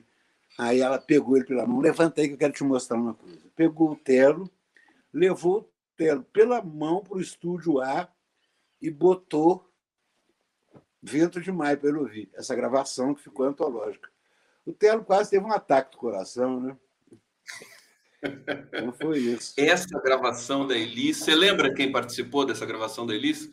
Acho que o Luizão ah, Maia certeza. Né, eu sei que foi, eu sei que ela foi, era conduzida pelo César Camargo Mariano, né? Que conduziu, que, que na verdade era o grande arranjador e maestro da, da Elis. Na época ele era marido dela, meu super amigo César com certeza era o César que estava fazendo o arranjo. Agora, os músicos, não sei, provavelmente Natan Marques, é, Luizão, né? era, era a turma dela. Se não me engano. E tinha uma orquestração ali que era, que era o César Camargo. Agora, você sabe que, que, que essa gravação, todas as gravações das suas composições, do Telo, do Lô, enfim, do clube, são, são é, espetaculares. Mas a gravação em que a sua irmã, a Solange, canta é, é, é, uma, é qualquer coisa de espetacular para mim. Eu, eu fico ela, emocionado. Ela é a melhor de todas. Ela supera a da Elis. É lindo aquilo lá, viu? É, é uma, eu, eu acho que supera a gravação da Elis, que para mim é a melhor cantora brasileira que já existiu. A Solange é uma das melhores cantoras brasileiras que já existiu. Ela teve um problema, um problema grave na garganta, teve calos, ela criou calosidade na garganta, e porque ela cantava muito agudo, forçava muito a voz e aí ela acabou perdendo. Ela é super afinada, ainda canta muito bem, mas ela perdeu aquele brilho, né? Então ela, ela desistiu praticamente da carreira. Eu, ia, eu ia te perguntar mesmo, né? Porque a Solange é, não lançou a voz, No que ela perdeu a voz, ela perdeu muito estímulo de continuar cantando, né? Porque a Solange é simplesmente uma das grandes cantoras brasileiras que eu já ouvi. Vamos ouvir um pouquinho do Vento de Maio aqui. Vamos lá de maio, rainha de raio, estrela cadente. Chegou de repente da viagem, agora já não dá mais pra voltar a casa. Rainha de maio, apenas para chover no meu piquenique. Assim meu sapato Apenas pra não parar nem voltar atrás repente. O fim da viagem Agora já não dá mais. Vento de maio, rainha de raio, estrela cadente.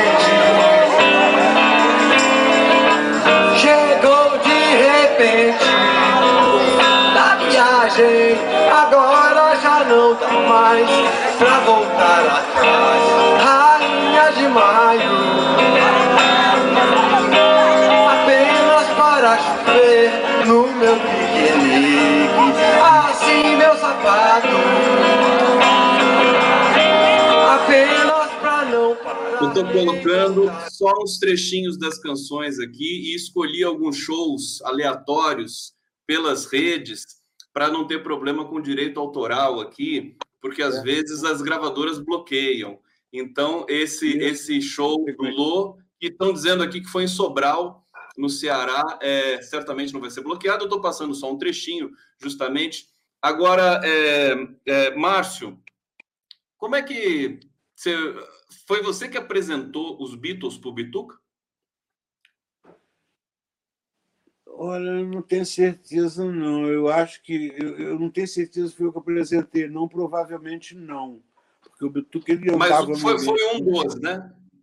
Né? Pois é, mas na verdade o que eu sei é o seguinte: que eu e o Bituca apresentamos os Beatles para os meus, meus irmãos mais novos, para o Lô e para o Ié. Isso nós apresentamos, levamos eles para ver os Reis do Iê. Aí os caras viraram bitomaníaco, já levaram o Beto Guedes, etc., e a coisa começou. E como é que você conheceu os provavelmente, Beatles? eu e Beatle, eh, provavelmente eu e Bituca descobrimos os Beatles juntos, porque a gente era muito curioso, a gente sabia já eh, que estava rolando um fenômeno em Londres, né, em Liverpool, não sei o quê, que tinha eh, estourado em Hamburgo, que estava indo para os Estados Unidos, não sei o quê. A gente estava acompanhando, é claro. Né? Música era o nosso tema, né? era o nosso assunto, o nosso universo. Né? Então, com certeza, a gente já estava acompanhando a, a, a estrada dos Beatles até eles chegarem em Belo Horizonte. Né? Quando eles chegaram em Belo Horizonte, tanto eu quanto o Bituca fomos correndo para o cinema para ver né? que história era aquela. E os discos também que chegaram antes dos filmes, né? Chegaram, né? É, I- I- should know better, não sei o quê, né? Oh, oh, É, realize- Aquelas histórias maravilhosas da bitomania, que eu acho que eu fui o maior bitomaníaco de todos. Não, o maior de o todos pessoal foi está perguntando, ô Márcio, o pessoal está perguntando aqui no bate-papo, e os livros, né? E aí eu quero dizer o seguinte: o, o teu livro, Os Sonhos Não Envelhecem, é uma, é uma obra tão importante para a música brasileira. Eu li muito jovem esse livro, acho que você escreveu em 96, né? Se, se, se eu 96. enganado, me corrija. Foi 96. 96.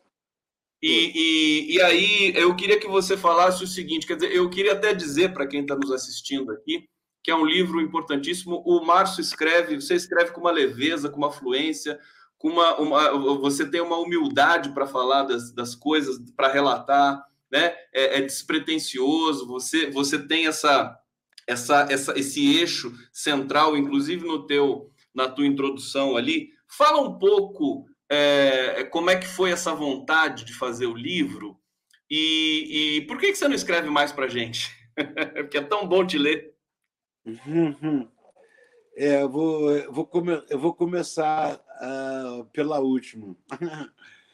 É, eu tenho escrito muito mais esporadicamente, assim, eu tenho demorado muito mais tempo para deixar as coisas prontas, né? Que eu escrevo, escrevo, guardo na gaveta, vou ver depois. E, na verdade, eu, eu perdi um pouco, assim, aquela vontade de publicar, sabe, que eu tinha antes. Tem que publicar meu livro, não sei o quê. Eu acho o seguinte, ainda tenho muita coisa para dizer, e continuo dizendo.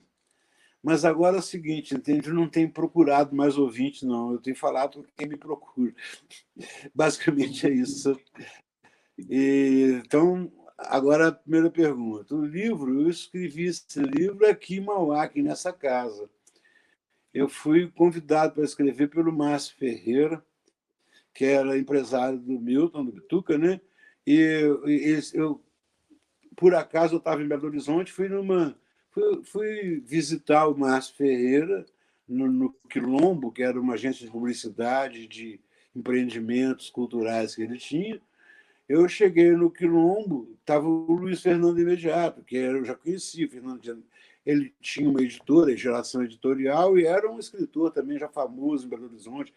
Tinha publicado é, um livro que recentemente ele fez o, o, o, filme do livro, O Outro Lado do Paraíso, que nessa época era um best-seller, e ele era assim um jovem escritor de sucesso.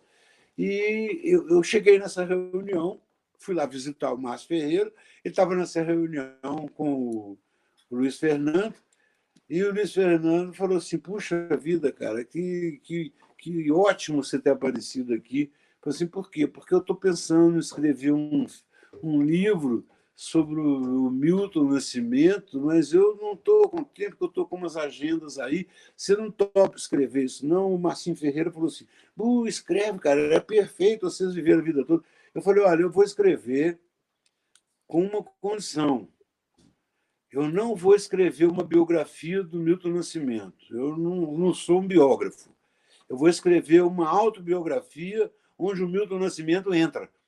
Topo assim? Topo. Então eu falei, então tá, então vou escrever.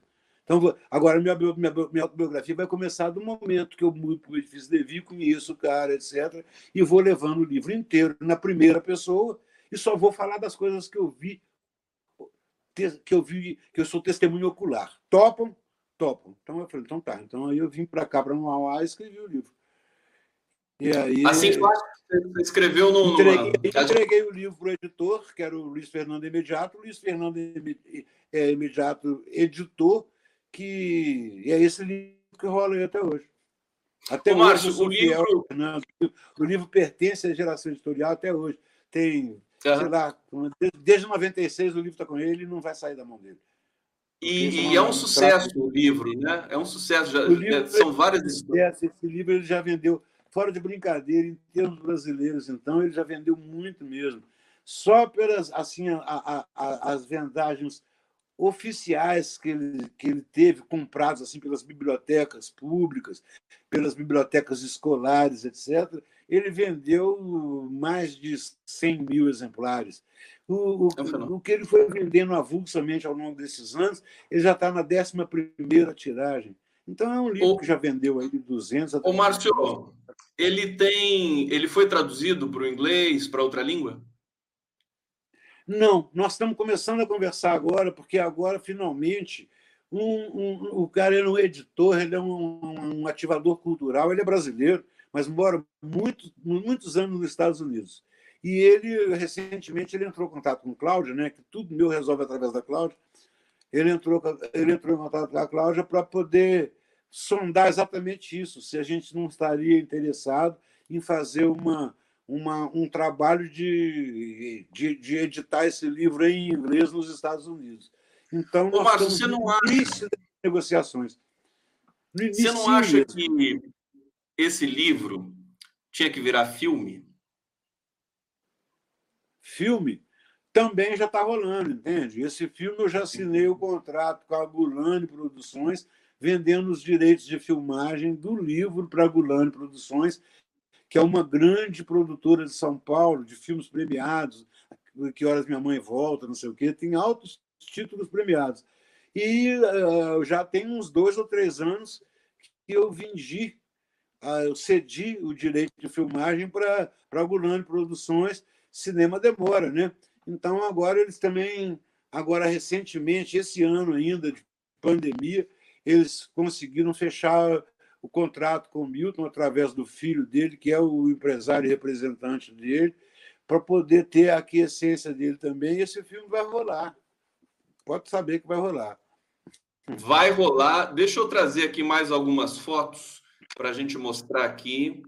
Deixa eu compartilhar para o nosso querido Márcio relatar para a gente. Tá tudo bem aí, Márcio? Podemos avançar mais um pouco aqui na nossa live? Podemos, tá tranquilo? claro, cara. Eu ainda não estou com fome, não. Não está com fome ainda, não? Olha só essa foto aqui. Ah, essa, essa foto. Essa foto aí, eu com o maior cara de Gonzaguinha. Você tá com você tá magro aqui, hein, rapaz? Magro, eu tô igualzinho o Gonzaguinha, aquela coisa cadavérica. Com essa barbinha rala aí, igualzinho o Gonzaguinha. E o Milton aqui. Não, isso eu estou brincando. A nossa galera, né, Murilo Antunes, Fernando Branco, Ronaldo, é que quando via essa foto, falava, ah, lá, o Gonzaguinha. Gonzaguinha, que é outro foi, monstro. Essa foto foi durante, foi durante a, a gravação do, do Clube da Esquina 2, e eu estava mostrando para o Bituca uma das letras que eu tinha feito, se não me engano, Ruas da Cidade. Eu estava mostrando para o Bituca uma das letras que eu tinha feito, o Bituca está com um papel na mão que não aparece aqui, estava lendo a minha letra. E eu estou ali de perto, tipo papagaio de pirata, né? É. Sapiando a letra que estava lendo. Foi eu que entreguei. Eu tinha acabado de entregar para ele uma letra para ele ler. Essa foto é, é O pessoal está falando aqui que você está parecendo o Marcelo D2 aqui também. Está aparecendo. Também, também, Marcelo D2.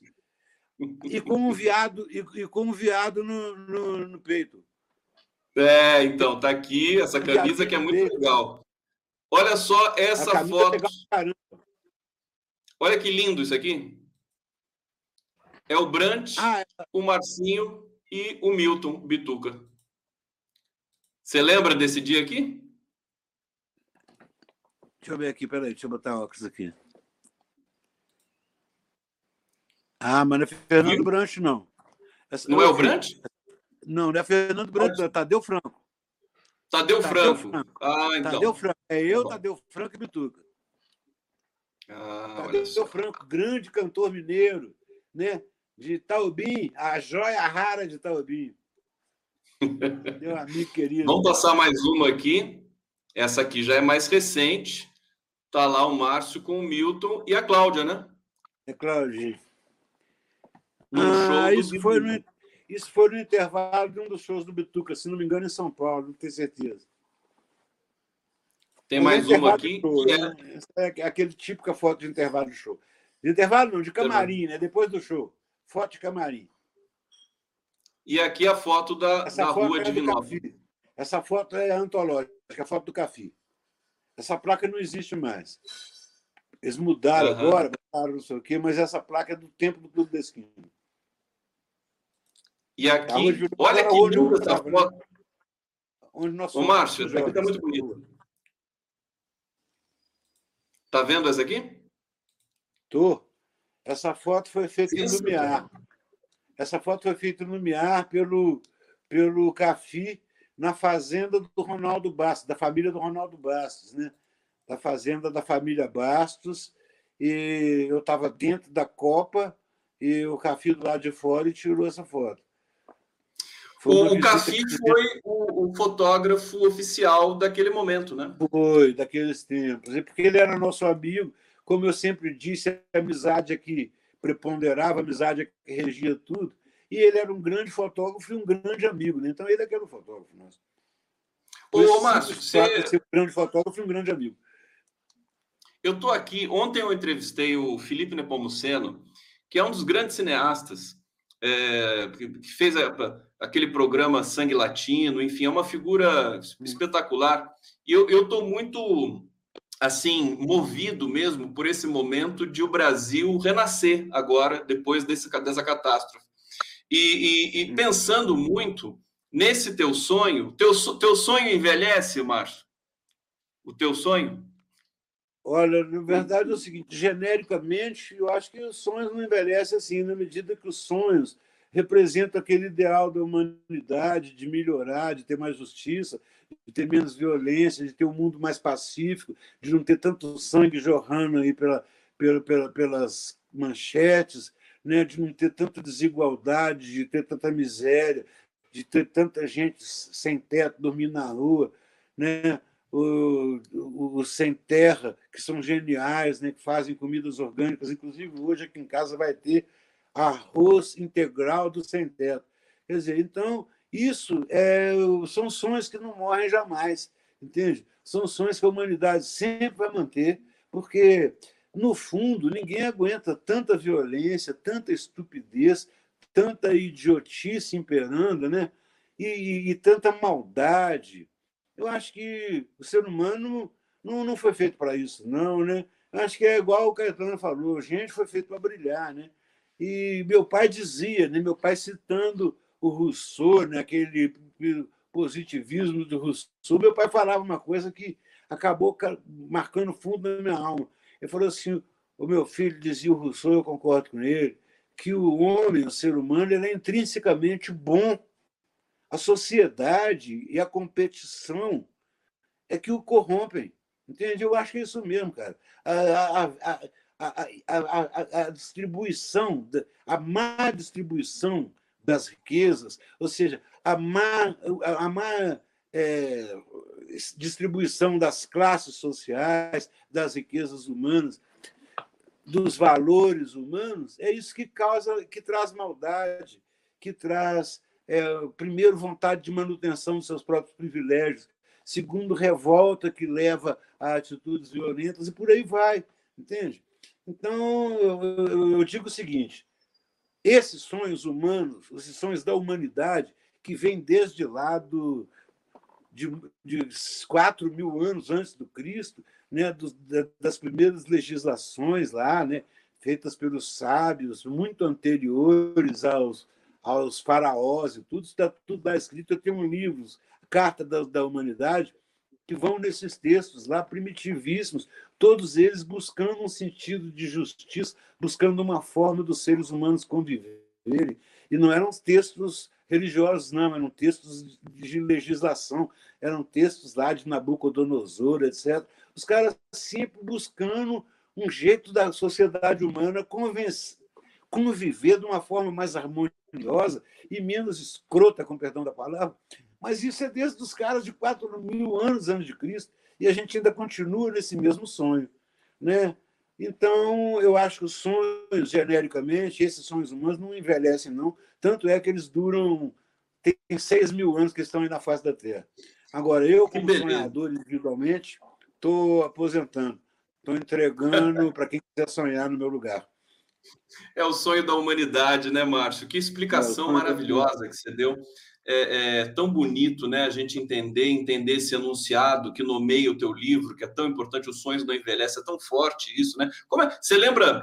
Como, bom, é, é, um, é um verso da canção do, do clube, né? Do Clube 2. Do Clube 2, do clube dois, é. Que você fez a pedido da Nana Caymmi, segundo me consta. Tentando, sonhos da nossa juventude que estavam tentando apagá-los a gás lacrimogêneo, a bala de borracha, a spray de gás pimenta, a cavalaria brandindo espada. Quer dizer, são sonhos que eles, eles, a todo custo querem impedir a gente de ter, porque são sonhos que ofendem e ameaçam uma minoria escandalosamente minoritária e escandalosamente egoísta. Isso é que eu acho do mundo hoje.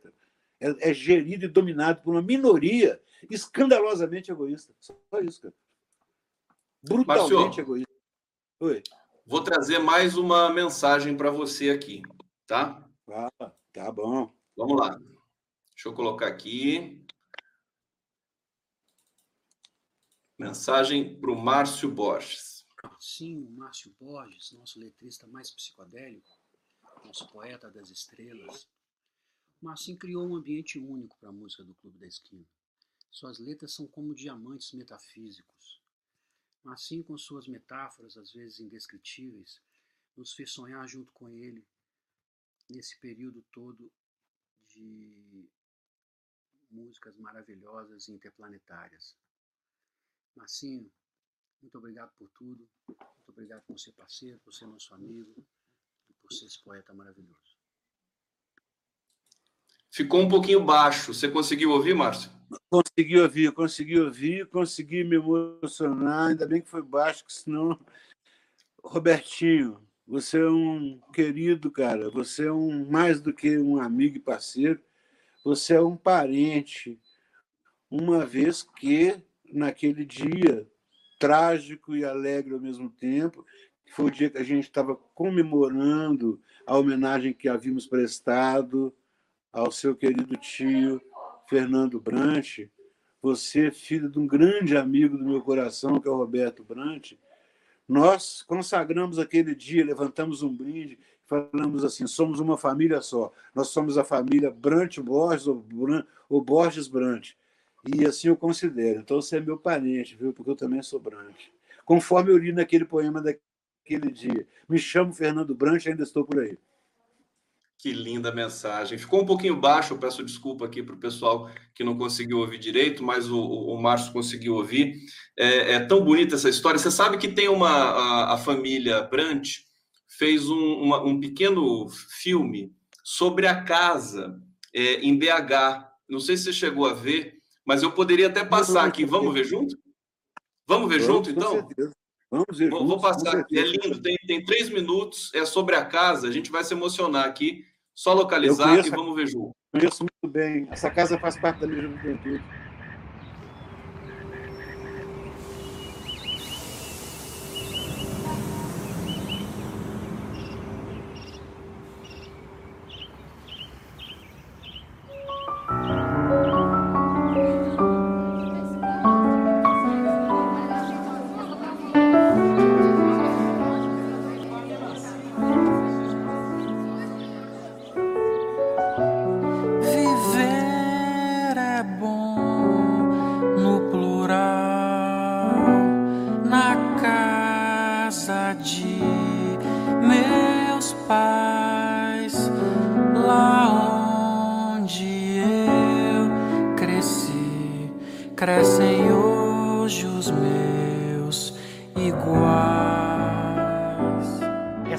Sempre foi maior do que aparentava ser.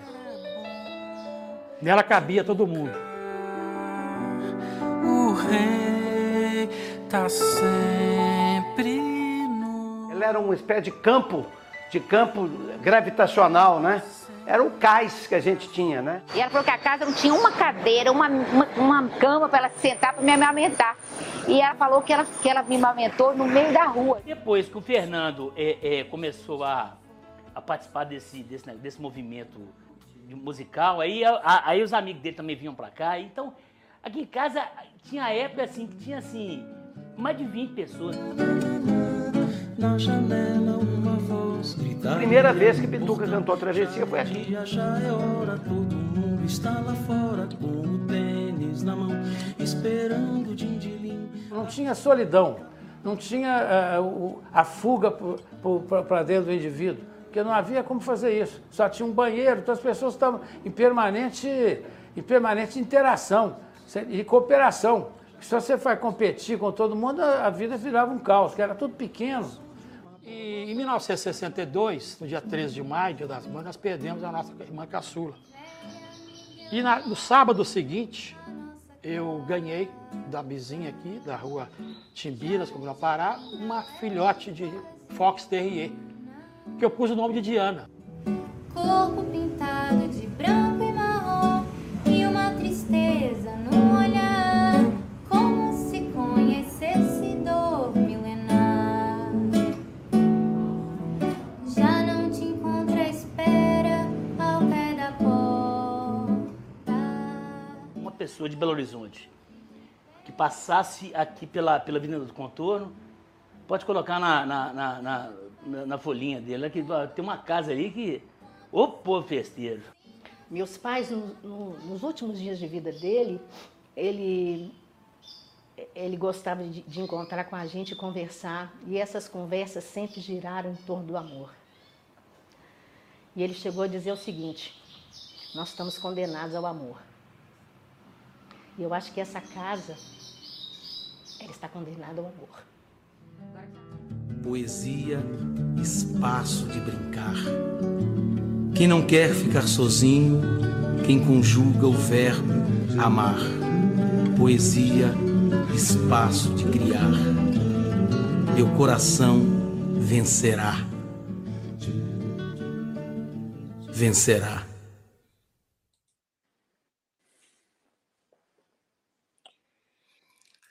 Tá emocionado, Márcio? Estou emocionado aqui também, né? Que coisa linda, né? Cara. Esse é o documentário que está saindo sobre a casa. Essa casa foi demolida em janeiro. Robertinho Brant. Aliás, eu quero dizer para todo mundo aqui, primeiríssima mão, né? Esse teaser aqui do documentário que vai sair. Muita emoção, né, Márcio? Muita emoção. Essa família é minha família. É, eu conheço todos os irmãos, alguns até desde muito pequenininhos mesmo. Sabe? Os caçulinhas, de Vina para baixo, assim, eu conheço desde que eram menininhos mesmo. Sabe? Super amigo de Roberto. Sou muito amigo deles todos, entende? E vendo todos aí falarem, etc deu uma grande saudade essa casa que a gente foi lá e pôs a placa do Museu do Pesquina lá dentro, porque era uma forma de homenagear aquela linda família que nos recebeu tão bem. Eu também frequentava muito essa casa, aquela aquela mesa da Copa ali, já sentei muito ali para tomar café com pão com os irmãos, entende? Então, deu assim tipo uma uma, um nó na garganta. Um nó na garganta, porque, Márcio, a gente está precisando tanto disso né, no Brasil e, e, nas nossas vidas, né? Essa coisa da, do afeto, da gente estar tá junto das pessoas, de construir uma coisa bonita, bacana. O clube é tão inspirador por tudo isso, a história de vocês, a história, a história do clube é uma das coisas mais lindas do mundo, né? Porque não é só a música, né? É a relação afetiva entre vocês, né, Márcio? É isso, né, cara? Já a música. O Vituca sempre falou isso, nós todos concordamos conversávamos, debatia com o falou assim, eu falei assim, olha, a gente é o seguinte, primeiro a amizade, depois a música. Quer dizer, tinha uma hierarquia, entende? A música não vinha em primeiro lugar. A música ela tinha que satisfazer alguns pré-requisitos que eram impostos pela amizade, entende? Tipo assim, ah, eu gosto de você, então vou fazer uma música com você. E o Wagner, uma vez, resumiu isso muito bem. Falou: as nossas músicas eram, eram boas, porque nós não fazíamos as músicas para os outros, a gente fazia as músicas para nós mesmos. E nós éramos os ouvintes mais exigentes que podia ter. Isso foi um resumo que o Wagner fez uma vez, totalmente com ele. A gente fazia música para os outros, nós fazíamos para nós mesmos. Aí a gente tinha que gostar, né? então para a gente gostar tinha que ser, pelo menos, passar no mínimo padrão de qualidade, né? não ia assinando qualquer coisa. Não, isso...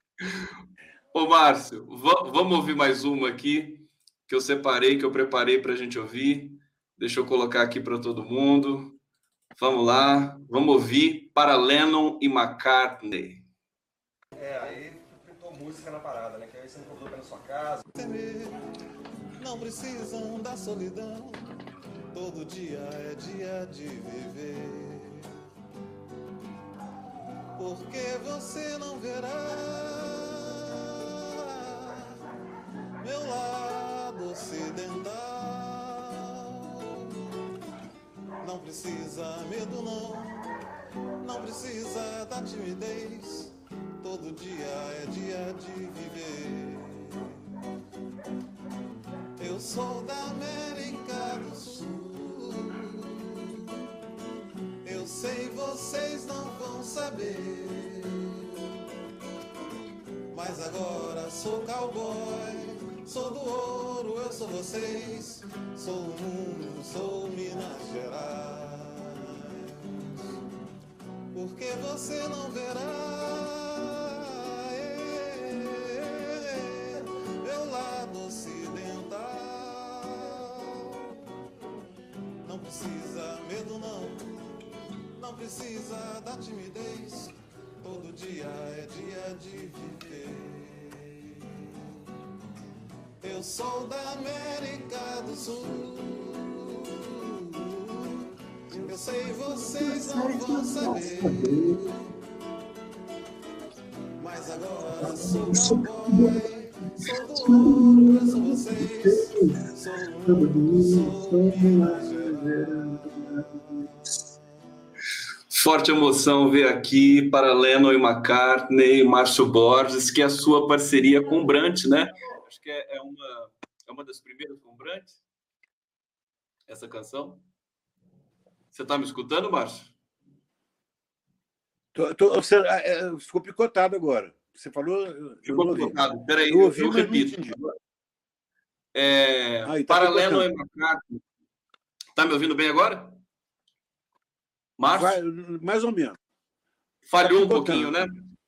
Deixa, deixa eu tirar aqui essa, esse, esse, esse tema aqui, mas eu tô, eu tô dizendo o seguinte: para Lennon e McCartney é, é, é, uma, é uma composição sua com Fernando Brant e quem que musicou mesmo? E o Lobos.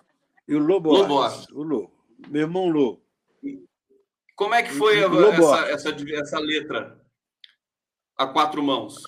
É, foi o seguinte: tinha, tinha rolado um festival estudantil de música lá em Belo Horizonte, e foi o último dia do festival, que a distribuição dos prêmios, etc., o dia da finalíssima.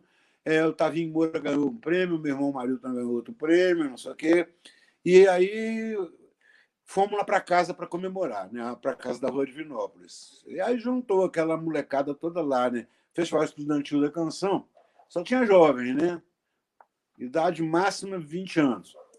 E juntamos todo mundo em casa. E aí a Leise, que era namorada do Fernando na época, foi com, foi cozinha pra, com minha mãe para preparar uma macarronada. Que para aquela cidade de boca, né, você ia fazer macarrão, né, bolonhesa, que rende para caramba. Lá foi mamãe e a Leise, esposa, é, namorada do Fernando, depois esposa, lá foram para a cozinha fazer. E aquela casa, aquela muvuca, aquele entra e sai de gente, né? todos os cômodos cheios. Tinha uns 30 jovens lá dentro de casa. E na sala estava o Lô tocando piano. Aquele monte de gente passando, ninguém prestava a mínima atenção. E ele lá no piano, tocando o piano dele, no meio daquela zona, né? no meio daquela bagunça. Aí eu e Fernando fomos que se dignamos, nos dignamos a parar perto do piano para ver o que o Lô estava fazendo. Aí o Lô falou assim: Ah, que bom que vocês pararam para me escutar, escuta isso aqui. Tocou essa melodia e falou assim: aproveitar que tem dois letristas em casa, por que, que vocês não fazem essa letra aqui para mim? O Fernando, animadíssimo, na mesma hora, falou: Eu topo, eu topo. Eu falei: Não, gente, está na hora da macarronada, não sei o quê. O Fernando falou assim: Não, a gente faz isso antes da macarronada ficar pronta. Falei, então tá bom. Então fomos, aí pegamos a melodia, decoramos a melodia.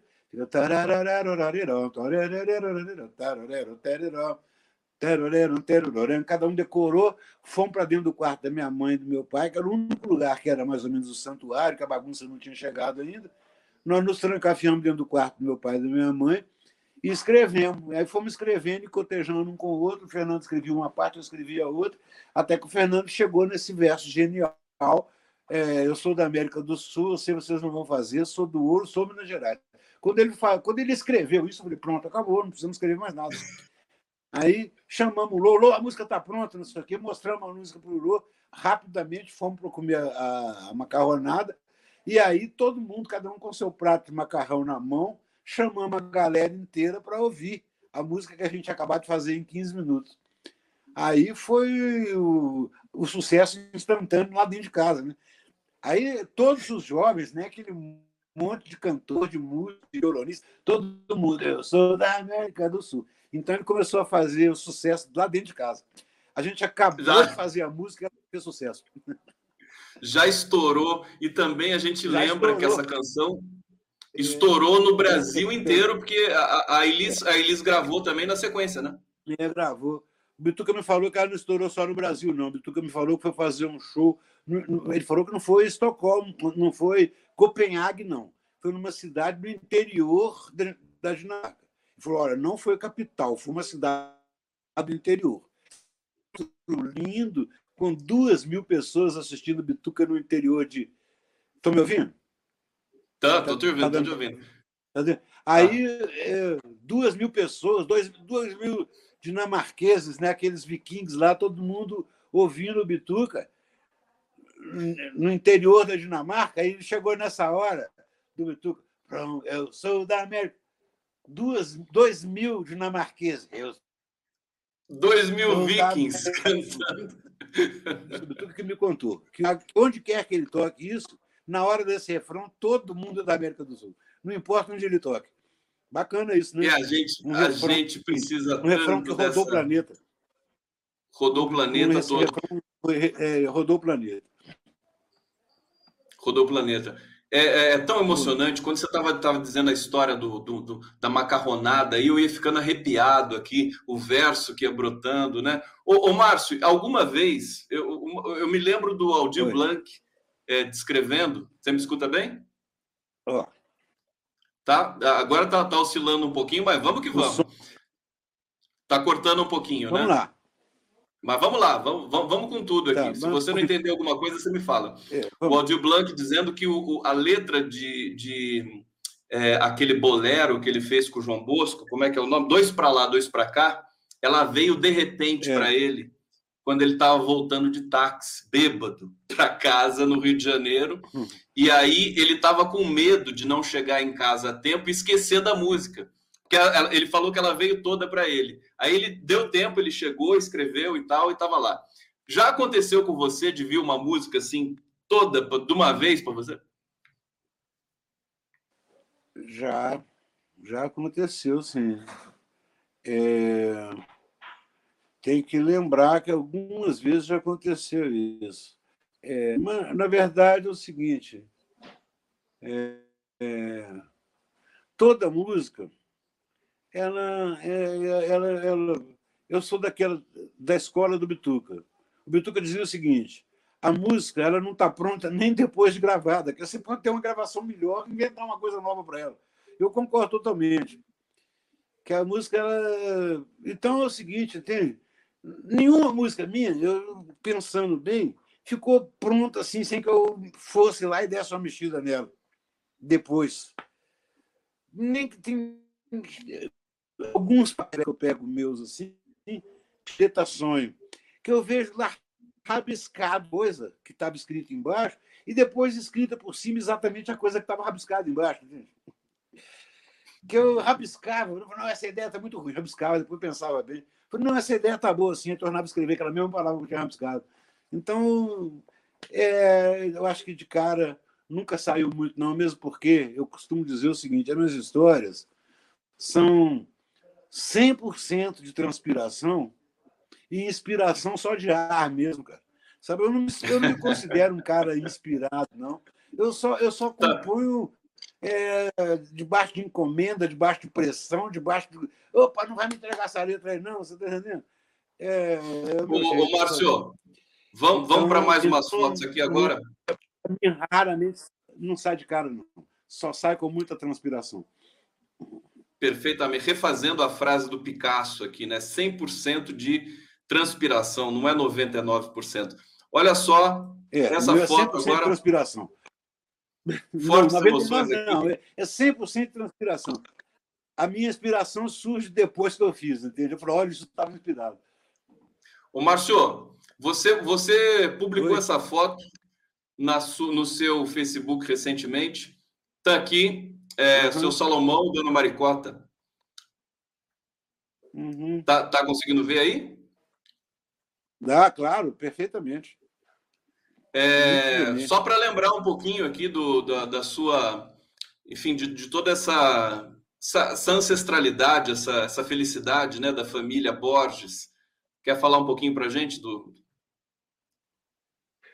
é, é, olha, falar francamente, essas duas pessoas aí são tudo que eu já tive de melhor nessa existência. Então eu prefiro não falar, prefiro não falar não.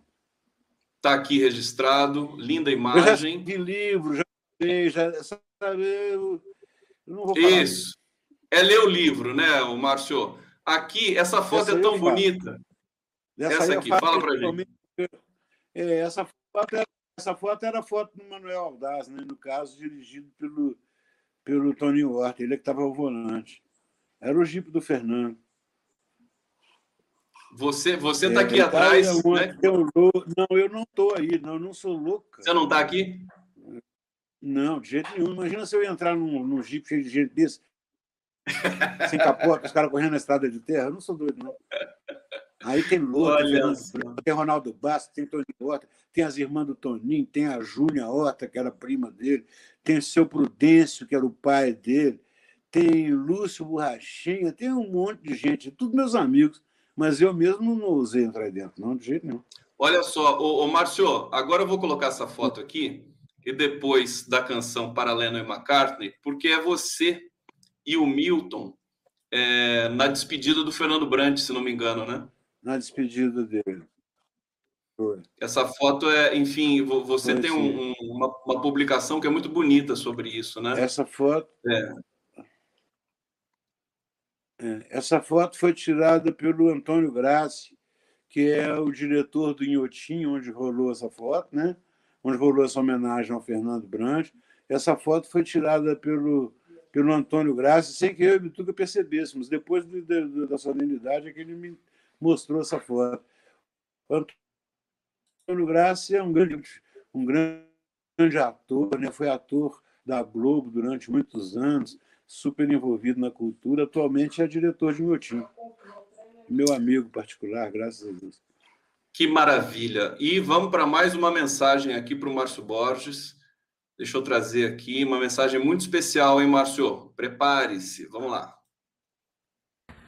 Marcinho querido, aqui de Portugal, deste lugar lindo, lindo, lindo. Estou aqui na Serra da Estrela, que em tudo se parece com Minas, com as montanhas de Minas. São os dois lugares mais parecidos entre Portugal e Brasil, é a Serra da Estrela e Minas Gerais. Daqui te mando um beijo enorme e muito obrigada por toda a tua poesia. Os sonhos não envelhecem nunca. Beijo. Eugênia Melio Castro, oh, deixando aqui. Geninha. Geninha, um carinho. Querida irmãzinha portuguesa. A primeira vez que eu tive em Portugal, estava ela lá para me ciceronear, me mostrar os lugares. Tenho um grande amor por ela, um grande carinho, né? Ela é muito ligada na música mineira, muito amiga do Bituca, né?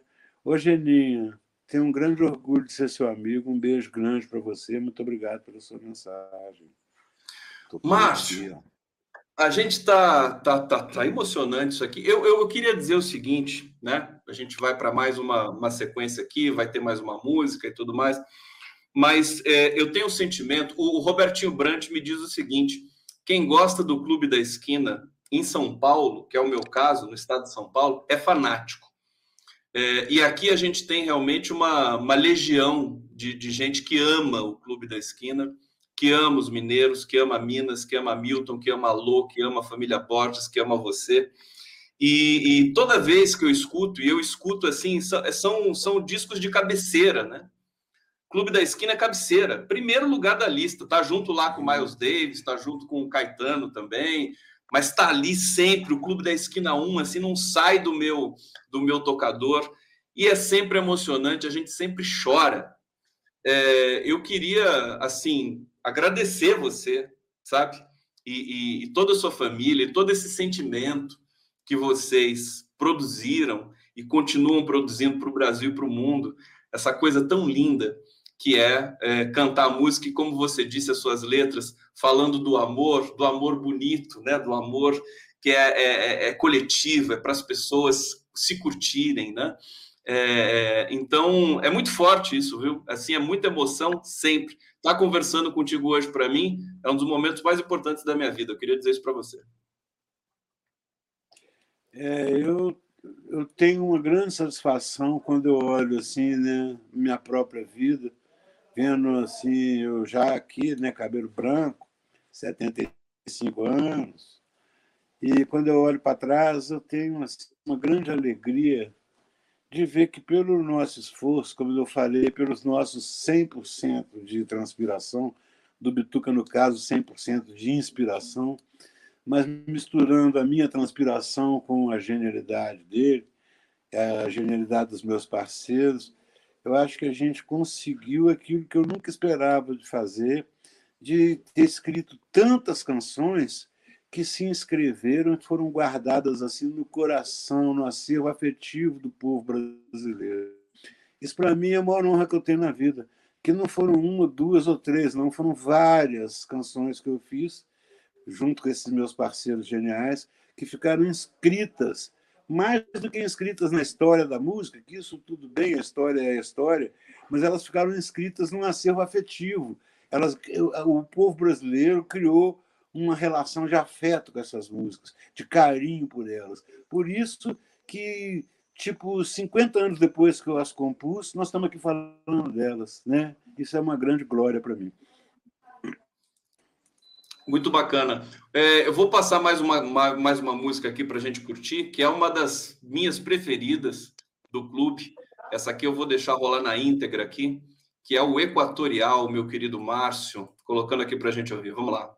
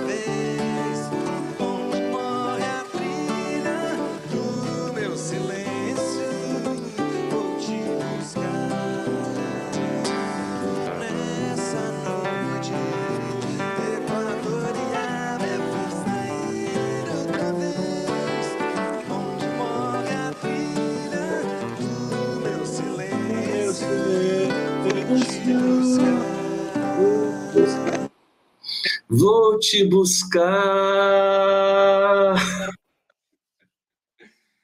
Maravilha, É, Márcio, querido. Que emoção aqui, Equatorial, que é a parceria sua com o Beto, né? Márcio, oi? Essa é essa equatorial, ela concorreu no tal festival estudantil da canção, cujo final foi lá em casa, na, feijo, na, na, na, na macarronada, etc, etc. E que redundou no Paralelo e McCartney. É, pessoal, pois, redundou no Paraná McCartney. Começa no equatorial e termina no, no Lennon McCartney. Márcio, É, deixa eu eu- te agradecer imensamente. É, essa equatorial é pelo Lu e pelo Beto. Né? A música foi feita pelos dois. E eu fiz a letra. Você fez a letra. Lô, Beto e Márcio. E. E, e e você sabe que tem um, tem um verso nessa canção que eu, eu, eu, eu sou músico também, eu canto, eu canto vocês desde pequenininho também, viu? Eu quero dizer, um dia eu vou, um dia eu vou aí onde você está para a gente fazer uma, um sarauzinho, tá bom? Ah, legal. E, e- e Você- tem um verso no Equatorial que é essa essa noite nasceu meu pai. Eu fico pensando, fico pensando e tentando interpretar que é o grande barato da- das canções. Não tem uma resposta para isso, mas fala desse verso para gente. O que, que é esse verso? noite nasceu meu pai. É, Olha, eu não, não quero tirar o encanto da coisa, não, porque o mistério é bom, né? Porque, na verdade, é o seguinte, entende? Essa música eu estava falando da noite do dia 12 de fevereiro, que foi a noite que nasceu meu pai, entende? Ah, então é Literalmente, na noite de 12 de fevereiro ele nasceu. Eu lembrei daquela noite de 12 de fevereiro. Nessa noite nasceu meu pai. Quer dizer, não é que ele nasceu depois de mim, não, ele nasceu antes, ele obviamente. A data do nascimento dele. É, basicamente citava uma data, entende? Já só isso. Tá revelado o mistério aqui. Mistério. Márcio Era- Borges, eu quero, eu quero, eu quero te agradecer. Eu quero, eu quero te dar os parabéns. Eu, eu dizer para você que essa live, esse- essa conversa contigo, é um presente. É um presente para o público que acompanha aqui o coletivo, o nosso coletivo, o nosso dia a dia, o nosso trabalho. E tá todo mundo emocionado aqui no bate-papo. Eu quero dizer para todo mundo, enfim, leiam o livro do Márcio, Os Sonhos Não Envelhecem, ouçam o Clube da Esquina, vivam, vamos reverter esse processo é, que o Brasil entrou, a gente está conseguindo fazer isso. Eu quero agradecer profundamente, Márcio, te dar parabéns, enfim, pela, pela beleza de ser humano que você é, o pai que você é, enfim, essa figura maravilhosa, o amigo. É, é, é, e, e a gente sente isso, né? Quando a gente conversa com, com você, com a Cláudia, com todo mundo, o pessoal do clube, e, e te agradecer profundamente. Você é uma pessoa querida. Aliás, é incrível como você é querido por todos também, né? Todo mundo te adora no clube e fora do clube, Márcio. Saudade mundo. É porque eles não me conhecem de perto. Agora, eu passo, passo para você a palavra, para você se despedir aqui da galera e a gente encerrar essa live histórica. Tá. Eu quero me despedir, primeiro de tudo, Cândido, te agradecendo muito pela sua generosidade, pelo seu coração maravilhoso, sabe, pela sua predisposição que coincide com a minha, que é a predisposição de fazer, plantar e difundir o bem, as boas coisas, as, né, os bons frutos. Então, me honra muito de poder estar conversando com um monte de gente que gosta da minha música e que, por tabela, gosta de mim também, né? Porque eu acho que, antes de tudo, eu sou um cara. Eu sou. I am a simple man.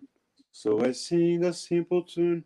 Né? Eu sou um homem simples que canta canções simples a respeito de coisas muito, muito complexas. Basicamente é isso. Né? Mas vamos em frente, né? estamos vivos. A minha esperança continua bem acesa. A chama de criar e de fazer, embora às vezes pinta aquele sopro meio desânimo, né?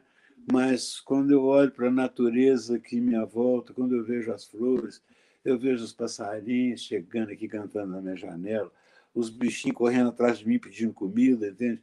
minhas filhas queridas me tratando com o maior carinho e desvelo, a Cláudia do meu lado, que é tudo para mim, que é meus filhos, o Zé Roberto, Gabriel, meus netos, né, a minha descendência que com sorte eu coloquei aqui, eu nesse planeta.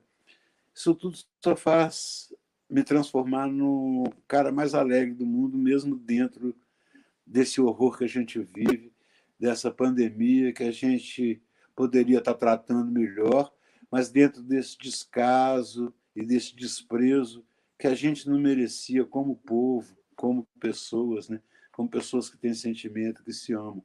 Nós vamos superar isso, com certeza. E é isso aí, né? Usem máscara, fiquem quietinhos, saiam estritamente para fazer o necessário e vamos em frente. Eu sou otimista, eu sei que isso aí nós vamos superar isso e o Brasil vai voltar a sorrir. Eu rezo para Márcio Borges, beijo para você. Valeu, gente. Obrigado Valeu, a todos. Então, um abraço. Até mais. Até Saindo. mais. Thank you.